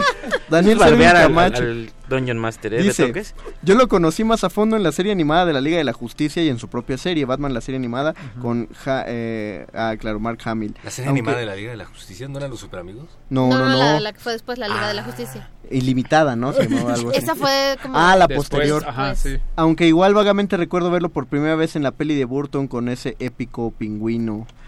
Sí, a mí, yo la primera vez que vi al Joker estaba regresando del kinder. Y con eso vamos a cerrar esta plática, pero no se desconecten del calabozo de los vírgenes. Los que estén aquí en el Facebook Live, comentamos, comentamos rápido sus, sus, sus comentarios. Pues eso, eso haremos, Se- seremos redundantes, como nos encanta hacerlo aquí Qué en la raro. radio. Pero los que estén eh, al aire o si están aquí en el Facebook Live, prendan la radio, escuchen la transmisión porque estamos a punto de escuchar el segundo, sí señores, el segundo capítulo de las insólitas aventuras del hombre murciégalo. Mi debut. De hecho, exacto, donde pueden notar al, muy al principio del, del episodio la voz de Dianita Nolan y al terminar empieza a oír la del perro muchacho. Y traten de cachar cuál es la voz que hace el Bofes al final del episodio. ¿eh? Va a haber un premio para quien sepa cuál es el personaje. Nos vemos el viernes ahí en el Facebook Live. Gracias Paco. Gracias. Gracias Gabo. Gracias a todos. Gracias Diana. Gracias. Gracias Víctor. Gracias, perro muchacho. Gracias, Batman. Gracias Batman. Soy Hasta Dungeon forma Master. le diste, Dungeon Master. vamos, a, escu- vamos a hacer Que una no pausita antes de que entre el segundo episodio. Venga. Nadie termina un juego siendo la misma persona que solía ser.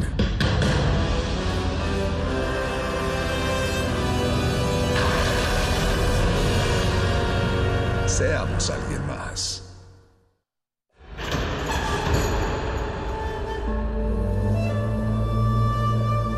Un templo para la apreciación del ser mediante el sonido. Mediante el sonido. Para nosotros, El sol sale durante la noche.